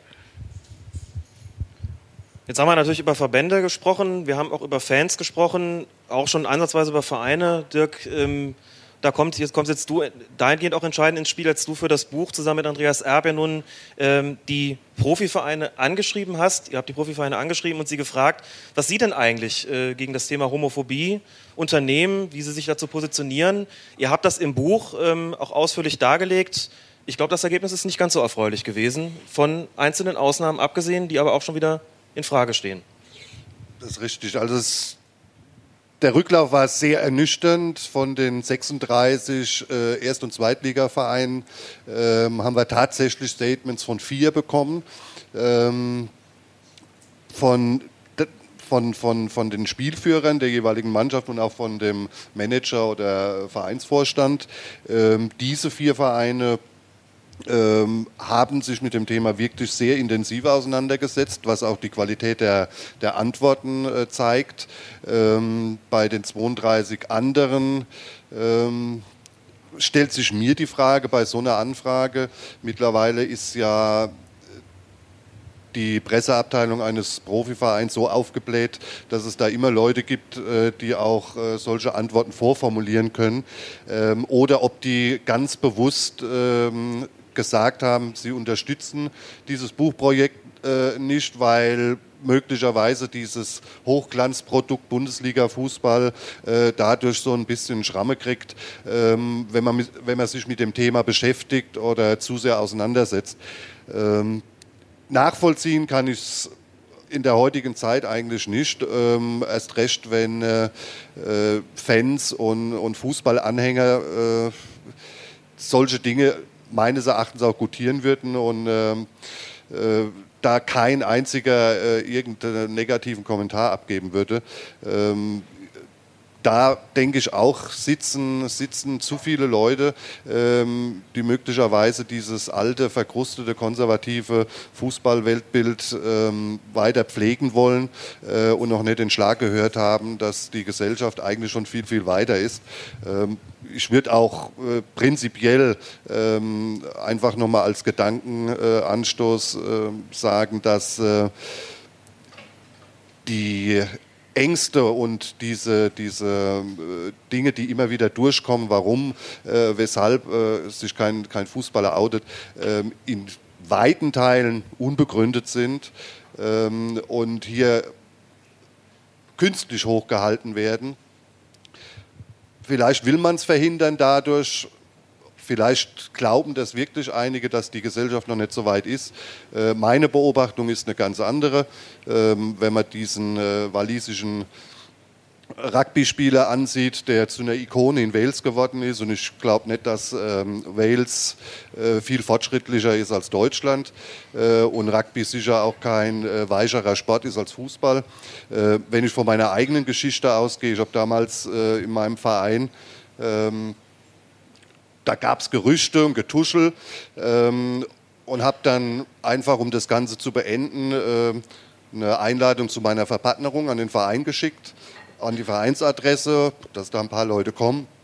Äh, wurde ein Jahr später ohne Gegenstimme wieder zum Vorsitzenden gewählt, was mir vorher nie gelungen ist, ohne Gegenstimme. Von daher, ich denke, dass viele Ängste unbegründet sind und die Vereine das im Moment schön pflegen, um sich mit dem Thema nicht auseinandersetzen zu müssen. Wobei man da ja auch vielleicht sagen könnte, wenn von den Vereinen so wenig kommt, und ihr habt ja, wie gesagt, äh, wenn man es liest, es sind da teilweise wirklich kuriose Antworten auch dabei, vorformulierte Antworten, die ähm, auf alle möglichen Presseanfragen passen, nur ganz sicherlich nicht darauf. Also auf der einen Seite gibt es oder gab es einen DFB-Präsidenten, der zumindest mal äh, verbal gesagt hat, okay, wir, wir ähm, Unternehmen ein bisschen was dagegen, die Vereine ziehen nicht so richtig mit. Also muss man nicht vielleicht irgendwie als, als schwuler Profi da auch das Gefühl haben, dass da so ein bisschen der Support dann fehlt in so einer Situation? Und mir schien es schon eigentlich eher so zu sein, äh, dass die Ergebnisse Eures Buches dafür sprechen, dass es eben doch noch nicht so ist, dass man da einfach sagt, wir, wir, ähm, ich oute mich da ja mal jetzt und es ist jetzt nicht mehr so das Problem, sondern dass die Vereine da bocken ähm, und also wenn wir es jetzt irgendwie marketingtechnisch sehen, ich finde das zwar schwierig bei dem, bei dem Thema, aber also das so als, als Ausweis von Liberalität zu nehmen, das scheint ja irgendwie doch bei vielen nicht der Fall zu sein. Mit Ausnahme, wenn ich es richtig im Kopf habe, des FSV Frankfurt, äh, der zumindest damals doch sehr anständig reagiert hat. Ja, FSV Frankfurt ist ähm, vielleicht auch ein Sonderbeispiel, weil die damals unter dem äh, Geschäftsführer ähm, eigene Aktionen gefahren haben, um dieses Thema Homophobie erstens im Stadion äh, rauszuhalten, dann aber auch mit der Mannschaft selbst und im Verein äh, Konzepte entwickelt hatten, äh, wie man mit dem Thema umgeht und dass sich auch jeder Spieler oder jeder Angestellte auf der Geschäftsstelle an den Verein wenden könnte, wenn da irgendwas wäre. Also da wurden auch richtige Aktionstage veranstaltet. Das war eine Ausnahme, das ist mittlerweile auch ein bisschen wieder eingeschlafen, das ganze Thema. Äh, mein Heimatverein äh, Kaiserslautern hat geantwortet, da fand ich äh, die Antworten schon recht gut, äh, aber du hast natürlich recht, äh, viele Viele Antworten waren einfach nur noch äh, gruselig. Ähm, da hat wahrscheinlich irgendein Praktikant da eine Absage geschickt. Ähm, die und jetzt komme ich wieder auf das, was ich vorhin gesagt habe. Die haben das ähm, Thema einfach nicht als das erkannt, was es eigentlich ist, gesellschaftlich relevant und auch im Fußball äh, tief verwurzelt. Und ähm, ich denke, wirklich einfach dran, dass das nichts damit zu tun hat, dass die äh, nicht vielleicht auch liberal wären ähm, und dass die sowas auch unterstützen würden im entscheidenden Moment, sondern ich denke einfach, im Moment ähm, hat dieses, dieses Produkt Fußball, Profifußball, ähm, so viel, so viel Aufmerksamkeit, dass jedes Störgeräusch äh, versucht wird zu verhindern. Und das ist wahrscheinlich in den Köpfen einiger äh, Vereinsfunktionäre immer noch so ein, so ein Störfaktor, dass man sich mit so einem Thema auseinandersetzen muss. Ähm, deswegen gab es auch Leute, die dem Theo 20er äh, damals, als er in die ähm, Offensive gegangen ist mit dem Thema, durchaus einige, die gesagt haben, das war Kalkül. Äh, der wollte vielleicht auch ähm, ein, ein, prominentes äh, Outing vorbereiten. Ähm, Soweit würde ich äh, nicht gehen, aber er hat sich mit Sicherheit äh, einiges dabei gedacht, warum er das tut. Bevor wir jetzt zur Schlussrunde kommen, noch ganz kurz, weil es mir persönlich ein Bedürfnis ist, auch für die Aktion Libero das nochmal zu sagen, wenn so Begriffe wie Liberalität und Toleranz fallen, ähm, ich tue mich selbst sehr schwer damit, sie zu benutzen, ganz einfach deshalb, weil Liberalität und Toleranz immer so heißt, äh, man toleriert oder nimmt so eine Abweichung von irgendwas hin. Das wiederum setzt voraus, dass es eine Norm gibt, die man als solche akzeptiert, das tue ich nicht.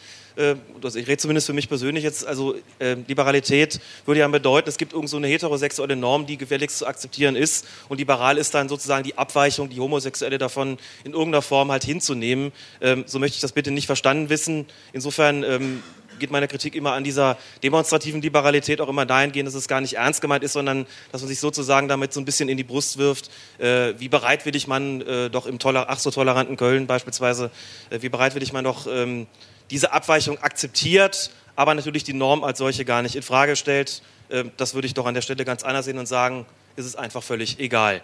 Ähm, kurze Schlussrunde auf dem Podium, bevor dann ihr, bevor Sie dran sind, mit einer Bitte um eine kurze Antwort, ähm, so als kleines Resümee vielleicht.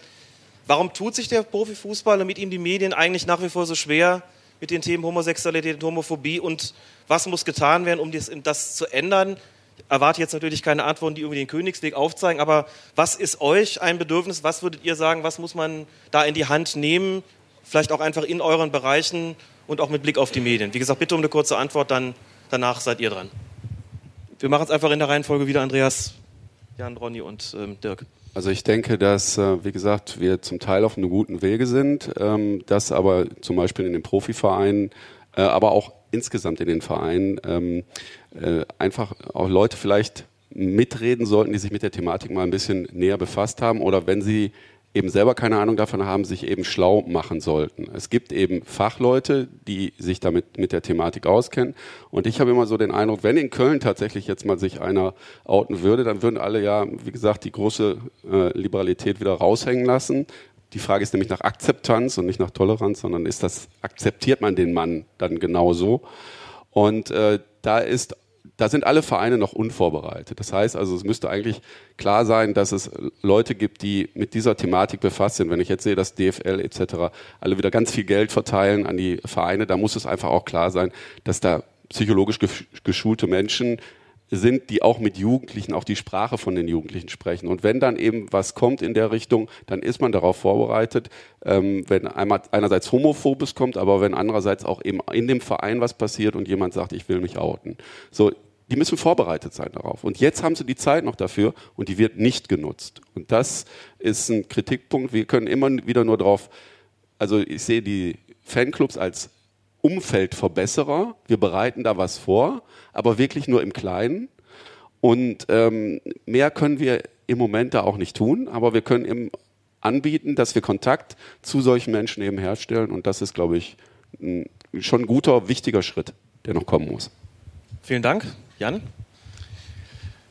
Ja, es ist doch so, dass Medien heutzutage das äh, verkaufen, was nachgefragt wird, was sich verkauft, was die Leute wissen wollen. Wir leben in einer Zeit, in der Bettina Wulff, die Frau des Ex-Bundespräsidenten, gerade gegen Google gewonnen hat, dass äh, die äh, automatische Suchbegriffergänzung, sobald man die ersten Buchstaben ihres Namens eingegeben hat, nicht mehr als äh, erste Fundstellen äh, Prostituierte oder Rotlichtmilieu ähm, äh, zu, zu äh, Tage fördert.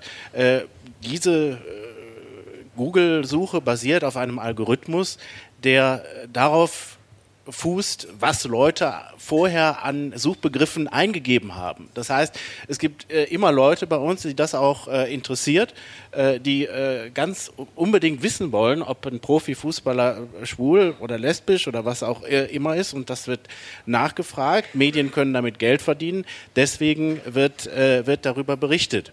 Und solange wir alle das für nachfragenswert halten, werden die Medien, denke ich, versuchen äh, wollen, es zu verkaufen.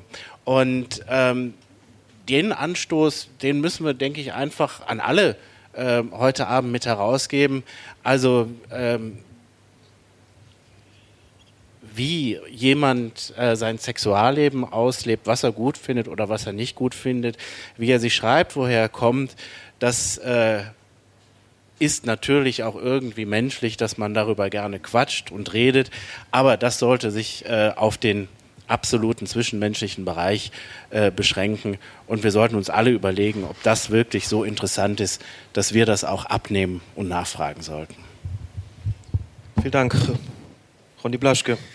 Ich glaube ja, dass wir, oder das, das merke ich, dass wir diese Debatte ein bisschen überschätzen. So interessiert und heißblütig wir das besprechen, sieht das die Allgemeinheit, glaube ich, gar nicht. Deswegen äh, reagieren Vereine da gar nicht. Der Niersbach oder, oder Fußballfunktionär, die werden sich denken, ach, diese kleine spezielle Nische, warum sollten wir denen gefallen, wenn wir jetzt ein, wenn wir jetzt ein Statement dazu geben würden, wenn wir jetzt einen Spieler, einen prominenten Spieler dazu was sagen lassen würden, wäre der Aufschrei ja viel größer. Ich glaube, die nehmen uns da nicht wirklich, nicht wirklich ernst, weil es ist ein sehr spezielles Thema. Ich weiß, dass bei meinem Buch, ich weiß nicht, wie es bei deinem Buch gewesen ist, ähm, in allen Zeitungen besprochen, es hat so gut wie niemand gekauft. Also es war die, die Auflage war sehr, sehr gering.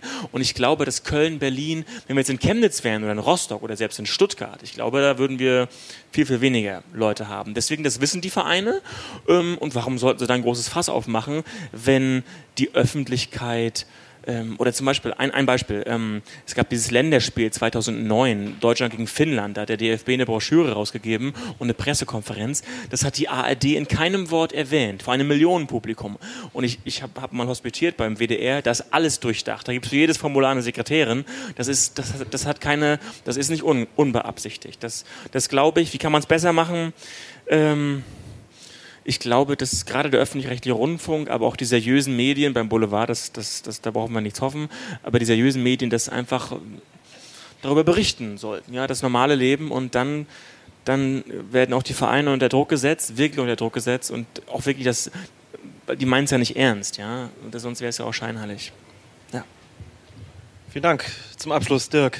Ja, die, die Nischenpolitik, also ähm, ich würde sagen, die FDP wäre froh, wenn sie äh, so viel Prozent äh, hätte, wie es Schwulen und Lesben gibt. Also so eine kleine Nische ist das mittlerweile nimmer. Ähm, aber ich lasse die, die Verbände da auch nicht aus der Verantwortung raus. Ich denke, das geht ähm, bei der Trainerausbildung, bei der Schiedsrichterausbildung schon los, wie mit dem Thema umgegangen wird. Ein ganz kleines Beispiel aus der Praxis, das wird nicht viel ändern, das weiß ich auch. Aber es ist ein Anfang. Wenn ähm, bei mir ein Jugendspieler auf dem Platz ähm, schimpft über einen schwulen Pass, dann kriegt er gelb. Die fragen danach, die überlegen dann auch, warum und weshalb.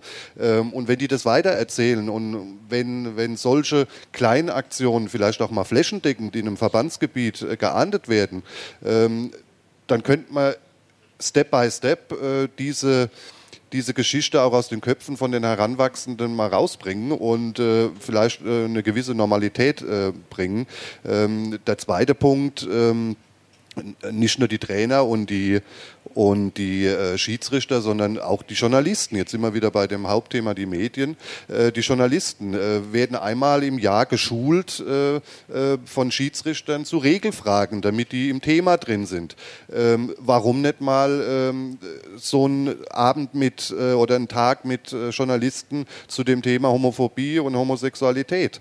Warum ähm, geht der Verband da nicht einfach den Schritt weiter äh, und sagt, wir müssen bei den Sportjournalisten, und äh, die sind konservativ, die sind vielleicht noch nicht sensibilisiert für das Thema, einfach hin und versuchen als Verband äh, da eine gewisse, eine gewisse Atmosphäre zu schaffen, damit die in Zukunft anders mit dem Thema umgehen. Ein Versuch wäre es meines Erachtens auf jeden Fall wert. Definitiv. Und was den Bereich der Schiedsrichter betrifft, denke ich, äh, also es ist uns ja auch ein Anliegen, einfach da was zu tun, wobei ich den Fall auch mal hatte bei einem Spiel, wo mich jemand als schwule Sau bezeichnet hat und ich gesagt habe, also wenn du mich beleidigen willst, musst du dir schon was anderes einfallen lassen. Und dann hat er mich komisch angeguckt. Dann ist er auf Arschloch ausgewichen, hat er die rote Karte dann bekommen. Aber ich denke, der Effekt war vielleicht ein ganz ähnlicher wie ähm, bei der Sache mit dem schwulen Pass auch. Also finde ich äh, begrüßenswerten Versuche, das den Schiedsrichtern auch mit zu vermitteln, ja, auch im Schiedsrichterbereich tätig, dass sie in solchen Fällen eingreifen. Jetzt haben wir viel geredet hier oben. Sie haben zugehört, ganz geduldig. Ähm, hoffe, es ist Ihnen nicht zu lang geworden. Jetzt sind Sie dran, jetzt seid ihr dran mit Fragen. Würde aber darum bitten, gerade auch weil es noch aufgezeichnet wird, wer eine Frage hat, möge vielleicht auch entweder das ganz besonders laut formulieren oder brauchen wir ein Mikro für, fürs Publikum? Frage ich an die Aufzeichnenden. Brauchen wir ein Mikro, wenn jemand eine Frage stellt oder geht das, geht das so? Ähm, also wenn es, wir haben einmal da einen Audiorekorder mitlaufen, also wenn es damit drauf soll, wäre es ganz schön, wenn das wäre am Ende Instrument Das wäre schön, wenn dann das Mikro, was vorne liegt, Gut. Wenn also jemand eine Frage hätte, müssten wir vielleicht ein Mikrofon, das hat hoffentlich eine halbwegs lange Schnur, doch ich glaube schon. Vielleicht könnte jemand einfach so freundlich sein, das einfach dann nehmen oder übergeben. Soll aber niemand davon abhalten, auch wer ganz hinten sitzt, jetzt eine Frage oder einen eigenen Beitrag zu stellen.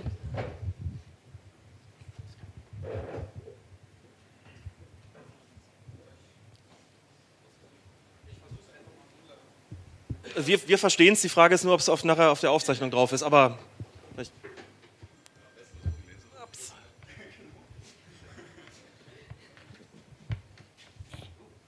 So, jetzt ist Dirk namenlos. Das, das schlecht. Glas nur nicht umwerfen.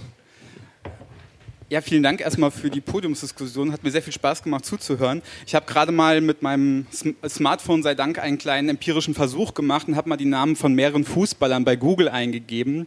Bei Philipp Lahm stand schwul auf Platz 1, bei Anne Friedrich auch. Da kam direkt danach Manuel Neuer, bei Herrn, ähm, äh, bei Herrn Neuer war es auf Platz 5. Also da scheint es irgendwo eine direkte Verbindung zu geben, weil das gerade eben aufkam mit äh, Frau Wulff. Ähm, also es scheint ein Interesse zu äh, bestehen und ich fand die Debatte interessant, dass es scheinbar darum ging, dass diese Antithese ein schwuler Fußballer scheinbar von den Medien gesetzt werden muss, so habe ich das irgendwie verstanden. Also ich verstehe deine Kritik an den Medien irgendwo schon. Äh, und ich glaube auch, dass da sehr viel schlechter Journalismus mit betrieben wird. Aber ich glaube nicht, dass die Medien das Problem, dass es eine sehr starke Heteronormativität im Fußball gibt, lösen kann. Und um das Beispiel von Jan aufzugreifen, ich glaube auch nicht, dass es weiterhilft, wenn ähm, der Verein sagt, ja, wir sind so d'accord damit, dass wir es noch nicht mal thematisieren müssen bei dir. Also ich, ähm, so sehr ich auch sagen würde, ich würde mich auch nicht gern als Zugpferd dessen sehen, aber ich glaube, es führt kein Weg dran vorbei, dass sich einer outet oder dass der Fußballverband irgendwo eingestehen muss. Es ist bei uns bereits schon Thema. Hier haben wir mehrere Leute. Ich kenne es aus dem Hochschulbereich, wo es ganz ähnlich ist. In der Hochschule selbst spielt Sexualität keine Rolle, aber genau weil es keine Rolle spielt, führt es dazu, dass junge Schwule eben das Gefühl haben, ähm, dass sie so wie sie sind eigentlich sein können, weil in ihrem Kopf halt auch noch diese heteronormative Welt mitschwingt. Und wenn nicht einer da ganz laut sagt, guck, es geht auch anders, dann funktioniert es nicht. Und deswegen tut es mir irgendwie leid, dass der DFB da jetzt scheinbar irgendwie zurückgerudert ist. Aber ich glaube, ähm, wir kommen über einen, also wir kommen, wenn wir da weiterkommen wollen, nicht drum herum, dass sich irgendein schwuler Fußballer outen muss. Und da müssen wir drauf warten. Wir können, ich glaube, die Medien haben in den letzten Jahren gezeigt, dass es gehen kann. Der Fußballverband hat sich mehrfach dazu geäußert. Das mag glaubwürdig sein oder nicht, aber ähm, ich glaube, man kommt um diese, diesen Einzelfall nicht rum. Also wenn man zurückguckt in die Schwulenbewegung, ich höre auch gleich auf, ähm, es, die hat davon gelebt, dass Leute aufgestanden sind und gesagt haben, wir sind anders. Also der Satz damals war, wir sind die Säue von Martin Dannecker, Prosa von Braunheim, so die großen Namen ähm, es war nicht so, dass die Gesellschaft da selber drauf gekommen ist. Also es muss irgendwen geben, der, diese, der zeigt, dass es so geht und dann bewegt sich die Gesellschaft. Also es ist jetzt keine Frage, aber einfach nur so als Statement vielleicht, ähm, wie ich das wahrgenommen habe hier. Ich würde, weil du auch gerade Ronny teilweise zumindest direkt angesprochen hast, trotzdem die Frage einfach an dich weiterleiten wollen. Zunächst mal für den Anfang und danach, glaube ich, ähm, gerne Jan fragen, wie weit es wirklich dieses äh, dieses schwule Outing braucht im Profifußball. Ja, das, das, das glaube ich auch, weil Medien, wenn es jemanden geben würde, der sich outet, Medien wären ja da irgendwann gelangweilt davon, weil es dann irgendwie normal ist. Aber wer bin ich, dass ich das fordere als Journalist? Ähm, ich kann das doch nicht fordern. Ich, das, das ist nicht meine Aufgabe, das will ich auch nicht. Ähm, ich kann ja nicht, wenn das von selbst passiert, dann ist das völlig okay und es würde auch natürlich helfen, weil ähm, dann hat man was und dann wäre bei Kerner und bei Plasberg und bei Beckmann und die hatten irgendwann keine Lust mehr darauf, weil irgendwann wäre es normal. Aber soll ich jetzt schreiben, outet euch jetzt. Ich würde es auch nicht machen, weil warum soll ich mich denen zum, zum Fraß vorwerfen und mir das antun? Da hätte ich einfach keinen Bock drauf. Ich könnte so meine 5 Millionen verdienen und, und, und könnte, könnte ein schönes Leben haben. Also das, das soll ich, wie soll man das formulieren als, als, als, als Medium? Ähm, aber du hast natürlich völlig recht, ja, klar.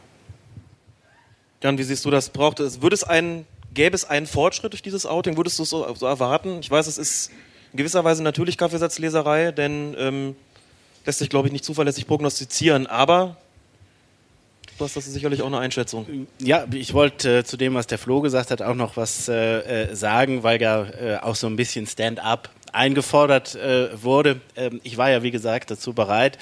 Ähm, es ist ja von anderer Stelle gebremst worden. Ich hatte ein großes persönliches Problem damit, weil ich mich äh, nicht als Bestandteil der Schwulenbewegung sehe und auch überhaupt nicht sehen möchte. Ich bin äh, aus Überzeugung beim Fußball dabei, ich mache über, aus Überzeugung meinen Beruf und habe mein, mein Leben, das mir gut gefällt. Und nebenbei bin ich eben schwul und lebe mit einem Mann zusammen. Ich will verdammt nochmal mir dieses Thema äh, nicht äh, auf, aufs T-Shirt schreiben und wie eine Monstranz vor, vor mir hertragen, obwohl es ein ganz wesentlicher Bestandteil natürlich meines, meines Lebens ist. Äh, ähm, ich äh, weiß, dass, dass das vielleicht notwendig ist und ich war, war auch dazu bereit, nur ich bitte alle auch zu respektieren, wenn man das nicht unbedingt immer machen will. Und ich weiß auch, um jetzt die Frage zu beantworten, dass ich äh, bei uns oder in meiner Nähe äh, vielen jungen Männern gerade deswegen helfen konnte mit Rat und Unterstützung, weil ich ähm, selber in der, in der Gesamtausstrahlung eben niemand so äh, war, der so rübergekommen ist, als wäre er ein Bestandteil einer, einer großen organisierten Schwulheit, sondern eher ein ganz normaler Typ, so hoffe ich, jedenfalls komme ich rüber, der, der nur zufällig mit einem Mann zusammenlebt. Und das ist, das ist für, für manche auch äh, unheimlich wichtig. Und ich äh, denke deswegen, dass das äh, schwule Outing eines Profis häufig äh, sicherlich äh, hilfreich wäre. Aber ich bin überzeugt davon, wir haben so viele gute schwule Männer und lesbische Frauen, auch im organisierten Fußball, dass, äh, dass wir all denjenigen, die unsere Hilfe brauchen, ähm, auf lange Sicht, wenn wir weiter dicke Bretter gebohrt haben, äh, maßgeblich unterstützen können. Und ich bin überzeugt davon, dass wir in nicht allzu ferner Zukunft da über echte Normalität sprechen. Ich würde das gerne noch an einer Stelle ergänzen, weil du auch die beiden Namen genannt hast. Ich persönlich glaube, dass es ganz besonders hilfreich sein kann, wenn es, ähm, sagen wir mal, bekennende heterosexuelle Fußballer gibt, die sagen, wo ist eigentlich das Problem? Zwei davon hast du genannt und beide sind negativ aufgefallen. Der eine, Arne Friedrich, hat vor nicht allzu langer Zeit ähm, vermittelt über seine Freundin, über die Bildzeitung ähm, verkünden lassen, dass er nicht schwul sei. Das, das, der Ausgangspunkt war tatsächlich diese Google-Suche, weil da stand Arne Friedrich schwul und dann hat sich Lynn Rödenbeck, so Name, der Name der, der Freundin, hingestellt und gesagt, das ist jetzt eine harte Nachricht für viele, aber der Arne ist gar nicht schwul. Ich fand das furchtbar, weil es auch durchaus so hätte laufen können, dass er sagt, hey, was ich bin, interessiert gar keinen. Das da ist meine Freundin, die muss aber auch gar nicht äh, dabei sein. Aber ob ich es bin oder nicht, spielt auch überhaupt keine Rolle. Wo ist eigentlich das Problem? Philipp Lahm, der ach so liberale Philipp Lahm, der auch schon mal in einer schwulen Zeitschrift ein Interview gibt und sagt, ich habe kein Problem damit, wenn meine Mitspieler schwul sind, stellt sich hin, gibt ein Buch raus, das wird, wird breit äh, diskutiert natürlich, aber wegen einer ganz anderen Geschichte weil er Trainer kritisiert hat, qua Vorabdruck dann in der Bildzeitung auch äh, zu lesen und so weiter. Da sind aber noch ganz andere Sachen drin. Da steht zum Beispiel drin, dass er sich von einem schwulen Stalker verfolgt gefühlt hat. In epischer Breite ausgewalzt. Auch hier Philipp Lahm schwul, erster Google-Treffer. Auch hier die treuherzige Versicherung, ich bin gar nicht schwul. Und noch viel schlimmer, er ist weggezogen, weil er sich angeblich bedroht gefühlt hat. Das sind dann so Geschichten, und das wie gesagt bei einem Spieler, der ja allgemein als schon wieder dieses dämliche Wort, liberal gilt, als unglaublich tolerant gilt. Von Akzeptanz kann, wie du es vorgeschlagen hast, natürlich vollkommen zu Recht, da überhaupt keine Rede sein. Und das wirft dann ähm, die ganze Debatte meiner Ansicht nach um Jahre zurück nochmal, im Verbund mit solchen Geschichten natürlich, wie sie von Bierhoff kommen und so weiter. Kurzum, da müsste es eigentlich viel mehr, wie gesagt, bekennende heterosexuelle Fußballer geben, die sagen, wo ist eigentlich das Problem? Und uneingeschränkt und nicht irgendwie ein Problem damit haben, wenn hinter ihrem, ihrem Namen bei Google irgendwie schwul auftaucht. Verdammt nochmal, dann sollen sie nicht so viel googeln. Gibt es weitere Wortmeldungen? Jetzt sind hinten noch, ja, ich weiß jetzt nicht, jetzt habe ich nicht gesehen, wer zuerst dran war. Vielleicht, Hilko, bist du einverstanden, wenn wir. Kommt drauf an, ja. also nein. Bitte, ich weiß jetzt nicht, wer von, von Ihnen beiden. Okay. Lieber ja, weil es dann besser aufgezeichnet wird.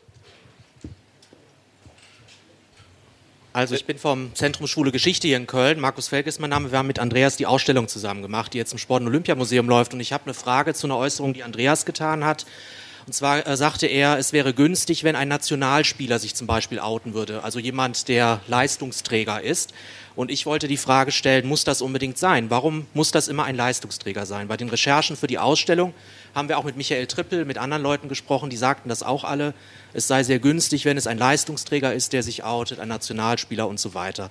Und ich wollte die Frage stellen an die Runde, muss das sein? Das baut wieder nur unnötig Druck auf. Und ähm, ja, das suggeriert, ich bin selber auch schwul, also für mich äh, schwingt damit, wir Schwule müssen 150-prozentig Leistung bringen, um akzeptiert zu werden. Und das wird ja dann durch solche Äußerungen auch wieder transportiert. Und eben meine Frage, warum kann es nicht auch der Ersatztorwart sein vom ersten FC Köln, der sich outet? Andreas.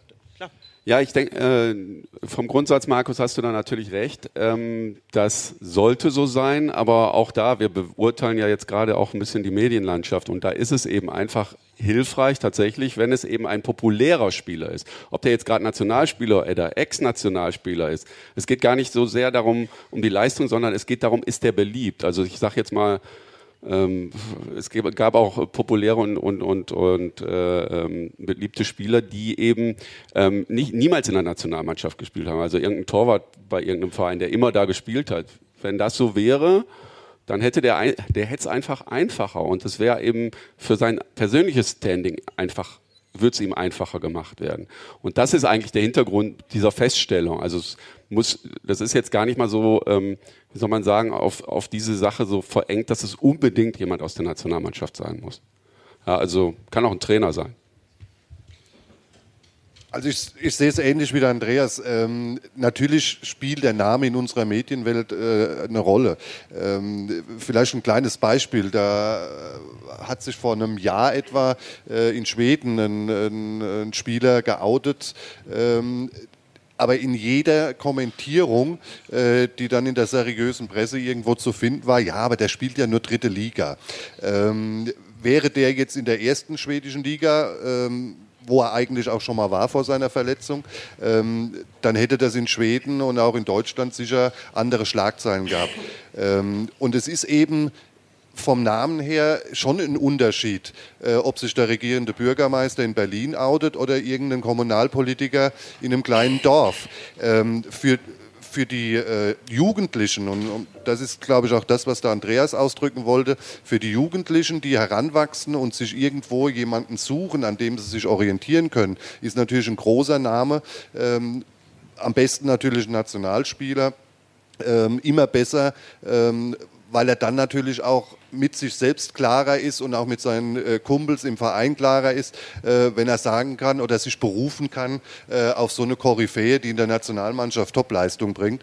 Ähm, aber vielleicht nochmal zu, der, zu, der, zu, der, zu dem Coming Out, zu der ähm, Geschichte selbst, wie es dann dazu kommt. Also ähm, mir weinen da einige Spieler zu arg rum, ähm, wenn ich immer wieder höre, wie, wie, wie schlimm ähm, die Fans sind und die Medien und dass das alles ganz, ganz schlimm werden, äh, werden würde, wenn dann ein, ein Coming Out wäre. Äh, mittlerweile gibt es ja so äh, das Gerücht, dass äh, fünf Spieler am Stück in einer großen Pressekonferenz, begleitet von Kommunikationsberatern, Psychologen und Vereinsvertretern, äh, da gemeinsam rausgehen, ähm, um auch die, die Last, die dann danach kommt und dieser Druck so ein bisschen auf mehrere Schultern zu verteilen. Da kann man ganz genau abwägen oder könnte das abwägen, äh, wie man da so eine Strategie fährt, zu welcher Talksendung man überhaupt geht. Man muss gar nicht alle, alle Talksendungen besuchen. Äh, wirklich das, das äh, Heft des Handelns selbst in die Hand zu nehmen äh, und zu sagen, wir bestimmen jetzt, wo in welcher Zeitung was erscheint. Äh, weitestgehend kann man das, ähm, kann man das ähm, steuern, indem man sagt, wer eine Home Story kriegt oder wer keine kriegt oder wer das Interview kriegt oder welcher Sender dich zu einer Talksendung einladen kann und welche, welche nicht.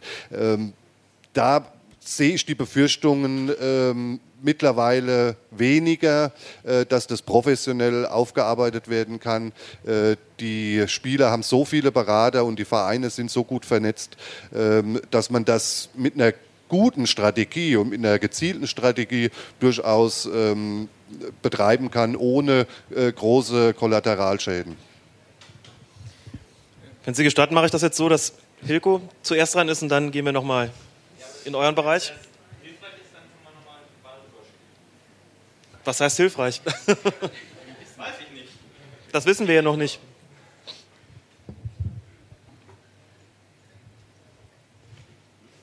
Kurz, ne? Ja, Hilko Paulsen ist mein Name. Ich äh, bin äh, Fußballschiedsrichter, ursprünglich hier im Fußballverband Mittelrhein. Hier bin ich auch noch äh, ehrenamtlich aktiv und mittlerweile wohne ich in Niedersachsen. Ähm, in Braunschweig und bin dort auch als äh, Schiedsrichter aktiv. Bin auch selber schwul. Ähm, ähm, und äh, jetzt erstmal nochmal äh, zu äh, dem auch, was der Fußballverband Mittelrhein gemacht hat mit der, der Kampagne. Ähm, das kenne ich jetzt äh, aus Niedersachsen so nicht. Äh, gleichwohl fühle ich mich da sehr äh, gut aufgenommen, gehe damit auch relativ offen um. Ähm, finde aber dieses Zeichen, was der Fußballverband Mittelrhein mir als äh, schwulen Schiedsrichter auch gesetzt habe, sehr, sehr wichtig äh, und auch ein richtiges Zeichen. Äh, gleichzeitig so die Wahrnehmung, und äh, da möchte ich anknüpfen, was äh, du, Alex, äh, vorher gesagt hattest, dass ein Philipp Lahm oder ein Arne Friedrich sich jetzt distanzieren. Auch ich habe überwiegend positive Reaktionen auf mein Coming-out bekommen. Allerdings häufig äh, schwang dann immer mit, ich bin's ja nicht, ne? Also ich bin nicht schwul. Dass da so eine Abgrenzung stattfindet und äh, dass die Themen äh, eigentlich viele auch gar nicht so interessieren. Äh, dann wird aber immer wieder mal so eine Sau durchs Dorf getrieben. Es gibt diesen äh, schwulen Profifußballer als schwuler Schiedsrichter. Werde ich auch ständig danach gefragt, obwohl ich vom Profifußball überhaupt keine Ahnung habe. Äh, aber ich soll doch jetzt äh, als Experte für Schwule im Fußball da meine Meinung äh, kundtun. und es wird immer so ein Thema gemacht. Und die Gefahr, die ich so ein bisschen sehe, und da wäre jetzt die Frage, wie ihr das seht, ähm, dass man bei denjenigen, für die das jetzt keine Relevanz hat, da eher Reaktanz weckt, eher Widerstände weckt, äh, weil da wird immer so ein Thema gemacht und ja, das ist eigentlich kein Thema und das wird so als Bedrohung auch wahrgenommen, dass das so ein übermächtiges Thema ist, dass es so viele Schule gibt, dass ich mich jetzt davon abgrenzen muss. Äh, ob ihr da auch eine Gefahr drin seht? Möchtest du von jemandem bestimmten zuerst die Antwort haben?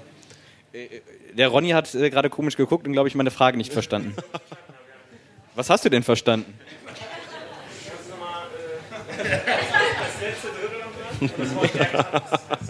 Also Reaktanz ist äh, ein Widerstand. Also wenn ich äh, jemanden versuche zu beeinflussen, letztendlich wollen wir ja von vielen Leuten etwas äh, haben.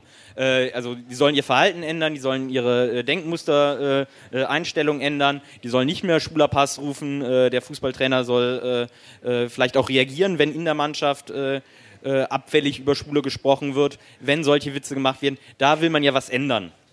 Und äh, die Gefahr ist, wenn jetzt solche Kampagnen kommen, äh, auch äh, das thematisiert wird, ihr müsst doch äh, da was machen, äh, dass die Leute dann besonders dicht machen äh, und sich dann vielleicht auch eher so bedroht fühlen. Ja, da muss ich jetzt auch noch was machen, äh, weiß jetzt auch nicht, welche Konsequenzen das hat und es gibt jetzt so und so viele äh, Schwule. Ne? Also auch gerade im Schiedsrichterwesen gibt es halt dieses Gerücht, äh, dass da, oder äh, der Ballack-Berater hat das ja auch mal gespielt, dass es schwulen Kombos gibt und das gibt es auch unter Schiedsrichtern, ähm, äh, dass es da angeblich schwule Netzwerke gäbe. Jetzt habe ich verstanden. Ähm, ich bin gerade mit dem mit diesem mit dem Rechtsextremismusbuch unterwegs, habe ja so ungefähr 80 Veranstaltungen gemacht und da versuche ich immer, dass alle Diskriminierungsformen gleichberechtigt diskutiert werden. Beim Thema Rassismus und Antisemitismus haben selbst die, ähm, wie soll ich sagen, die unwissendsten Funktionäre eingesehen, dass das dass man das ansprechen muss. Ich glaube aber beim Thema Homophobie zum Beispiel, auch Sexismus, auch Antiziganismus, zum Beispiel gegen Sinti und Roma, Zickzack Zigeunerpack ist, glaube ich, in der, in der, in der, in der in den Charts noch unter Homophobie. Ähm, deswegen glaube ich, dass da noch nicht so, die, die viele wissen es einfach auch gar nicht. Deswegen, deswegen sage ich ja, oft, oft, oft, oft mit der Intensität, wie wir hier diskutieren, ist das in, in diesen Kleinstädten oder äh, meinetwegen in wo war ich schon überall? Das haben die noch nie gehört. Ich war in Karlsruhe ist ein gutes Beispiel. Karlsruhe ist ein gutes Beispiel. Ähm, da war, waren 80 Fans und da hat der Capo der Ultraszene, also einer der größten Ultraszenen, hat gesagt, er wolle ganz kreativ sein und er hat in seinem Megafon äh, Stuttgarter Schwanzlutscher gebrüllt. Alle fanden das ganz toll und ganz kreativ. Bis dann ein Fan kam, ein schwuler Fan, hat gesagt, ja, ich fühle mich aber da ein bisschen diskriminiert. Und der Capo hat das nicht eingesehen, der hat das nicht eingesehen, dass das homophob sei. Ja, der, für den war das, der hat das nicht eingesehen. Da habe ich ihm gesagt, das ist doch irgendwie in deinem Hinterkopf irgendwie äh, bedient des Ressentiments und dann hat er es erst eingesehen, hat er abgestellt, ja, aufgrund dieses homosexuellen äh, Fans, der da hinkam. Worauf ich hinaus will, viele blicken das gar nicht, ja, das nicht und deswegen ähm, kann das sein, dass die das nicht machen wollen, aber die haben sich noch nie Gedanken darüber gemacht. Und das Wissen fehlt einfach und über, also ja, in diesen Mittelstädten, in diesen kleinen Städten, ich war in Kaiserslautern vor kurzem, Pfälzerwald, in, in Dahn war ich, Dahn, ähm, ach, es war wie, wie, so ein Märchenwald, ja, da hat noch niemand was von Homosexualität gehört, zumindest so, so offen. Also zumindest, was die da gesagt haben, so wie ich es so erlebt habe. Ähm, vielleicht bin ich da jetzt auch oberflächlich, aber ähm, ich weiß gar nicht, worauf ich jetzt hinaus will, aber ich gebe einfach zu dir. Also diese Gedankenlosigkeit, die ist schon weit verbreitet. Und jetzt ähm, werbe ich wieder, auch wenn es wenn, natürlich äh, sehr polemisch dann ist. Ähm, es würde der Sache natürlich äh, vieles leichter machen, wenn es prominente Fußballer gäbe, die dazu stünden. Ähm, ist eine ganz einfache Sache. Ähm, der Fußballfan, der vielleicht jetzt wirklich mit dem Thema noch sehr gedankenlos umgeht, äh, bei dem setzt spätestens dann ein Denkprozess ein, wenn er weiß, dass im eigenen Verein wo er jede Woche zum, zum Stadion geht, wo er auswärts äh, 800 äh, Kilometer hinfährt, um dem zuzujubeln. Wenn er selbst weiß, da gibt es einen, der ist schwul, der wird sich mit dem Thema automatisch befassen. Deswegen würde das helfen. So wie damals diese, diese, diese Welle mit... Ähm, sogar ein Wortspiel, mit Westerwelle und Wovereit, als das relativ ähm, nacheinander kam, das hat vielen jungen Schwulen geholfen, ähm, zu ihrer Sexualität zu stehen, ähm, weil die gesehen haben im Fernsehen, es gibt ganz bekannte, prominente Politiker äh, und niemand regt sich über die auf. Über die Politik vielleicht, aber nicht über äh, das Privatleben. Und deswegen so schlimm es eigentlich ist, dass wir diese Promis brauchen und diese bekannten Gesichter, aber es würde helfen. So, jetzt haben wir noch Andreas noch zu der, zu der Frage, dann habe ich deine Wortmeldung noch, noch wahrgenommen und von Harald. Danach müssen wir leider auch Schluss machen, denn um 21 Uhr muss die ganze Sache hier beendet sein. Wir haben jetzt 10 von 9, deswegen appelliere ich jetzt einfach noch an die Disziplin und sage einfach mal, Kraft souveräner Willkür. Andreas kommt, die beiden Wortmeldungen nehmen wir natürlich auch noch mit. Dann gehen wir noch mal übers Podium und dann beenden ja, wir das Ganze. Es wird auch schon unruhig da hinten. Das sehe ich ein. Ja, ich möchte nur ganz kurz auf ein Thema eingehen. Es gab ein Dialogforum vom DFB, wurde vom Fußballverband Mittelrhein äh, organisiert im Januar diesen Jahres. Und da war John Amici, ein berühmter Basketballspieler. Und der hat etwas gesagt, was sich die Ver Verbände gerade auf äh, ihre Fahnen schreiben sollten. Es ist, dass es eine wirklich eine Hierarchie der Diskriminierung gibt. Es gibt tatsächlich oder auch der Bekämpfung von Diskriminierung. Ähm, ganz klar im Moment wird, ähm, ich sag mal, Rassismus steht immer im Fokus. Da gibt es die, Fahr, äh, die Fair-Aktionswochen etc. Und man muss man muss Diskriminierung als ein Monstrum mit ganz vielen Köpfen sehen und man muss dieses Monstrum gemeinschaftlich bekämpfen und wenn man immer nur einen Kopf davon abhackt, dann hat man an einer anderen Stelle wieder das gleiche Thema. Das heißt, die Verbände müssen sich überlegen, wie gibt es eine Strategie, wie man gegen Diskriminierung in der vielfältigen Formen vorgeht. Und wenn man das schaffen würde und wenn man das so angehen würde als Programm von oben sozusagen nach unten an die ähm, Trainer, an die äh, Fußballabteilungsleiter, an die Schiedsrichterausbilder etc. weitergibt, dann geht das auch bis nach unten in die Jugendabteilung durch. Und das ist der Weg und das, das muss viel mehr gemacht werden. Ich würde gerne die beiden Wortmeldungen einfach nacheinander nehmen, dann gehen wir, wie gesagt, zum Abschluss nochmal einmal übers Podium. Geht das? Ja, ganz kurz zu den ähm, für mich Kernthemen, die jetzt gerade angeklungen sind. Also falsche Liberalität äh, erstens und Heteronormativität, glaube ich, dass hier noch zweimal kam. Ich glaube, das sind die Kernthemen, weil Homosexualität im Fußball gilt es, glaube ich, gar nicht so sehr zu äh, thematisieren. Also die Frage ist ja nicht, wir können ja niemanden zum, zum Outing zwingen. Das wurde ja jetzt mehrmals schon äh, betont. Darum geht es ja nicht, sondern es geht ja genau anknüpfen an diesen letzten Punkt darum, eben die Diskriminierung zu beschreiben und die äh, sich dagegen zu wehren. Ich glaube, das wollte ich nur noch mal stark machen. Also es geht ja nicht darum, jemanden, ich meine, da müssen wir darauf warten jetzt sozusagen. Ne? Wir müssen darauf warten, dass sich jemand outet, weil ich glaube, das wird definitiv helfen. Aber zwingen kann man dazu niemanden. Es ist nur eine Frage, ähm, Homophobie immer wieder zu thematisieren und äh, ja, zu verdammen. Also ich glaube, das ist das. Und es vielleicht, um es nochmal zu sagen, einfach weil es mir wichtig ist, ich mache es jetzt mal bewusst plakativ. Ähm, so dieses, ähm, Wilko, du hast es ja gerade auch nochmal angesprochen, du sagst, du wirst dann auch immer nach irgendwelchen Sachen gefragt, weil du ja irgendwie Experte dafür sein sollst.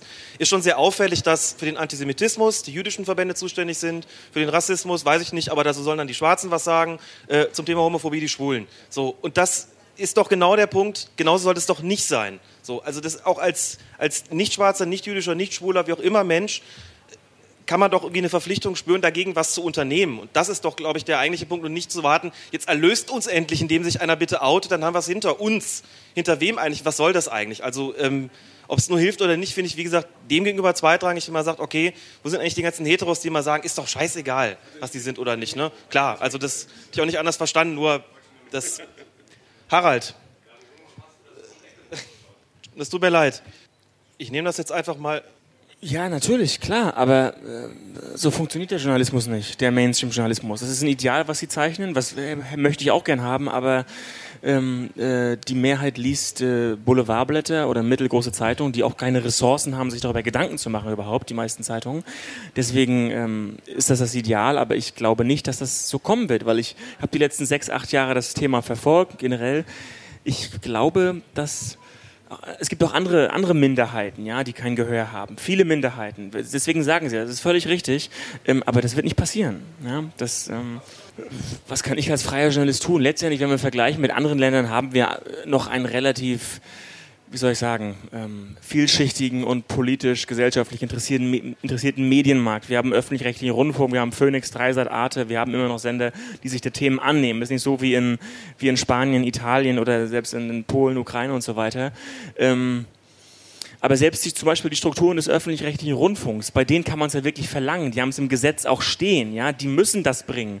Aber selbst da verhindern Bürokratien äh, solche Themen. Deswegen habe ich da einfach die, die, ähm, die Hoffnung verloren. Da muss man das, das, das durchbringen oder auch, auch auf, ähm, aber selbst in der Politik und deswegen, wir reden immer über Politik und Westerwelle und Wovereit, aber selbst da sind ja äh, diese Minderheiten-Themen ganz, ganz, ganz schwer äh, platziert. In der Kultur gucken sich äh, die, die, die Orchester an, gucken sich die, die Wirtschaft an, die Unternehmen an.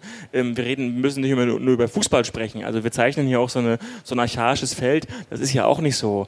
Ähm, Sie sprechen von einem Ideal, aber da können, da können äh, die, die, die wenigen äh, Journalisten da, die beim Deutschlandfunk arbeiten oder bei Dreisat und so weiter, die können den Mainstream da nicht, ähm, das ist einfach nicht so.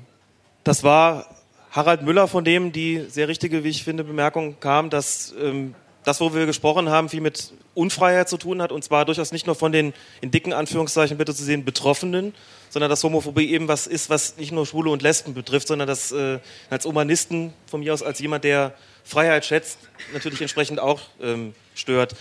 Habe Arad jetzt besonders angesprochen, weil ich jetzt zum Abschluss ähm, einfach nochmal sagen möchte, die Aktion Libero wäre nichts ohne ihre vielen Aktivistinnen und Aktivisten. Harald Müller ist einer davon, ähm, der das Ganze sehr maßgeblich ins Leben gerufen hat, die ganze Aktion mit begründet hat.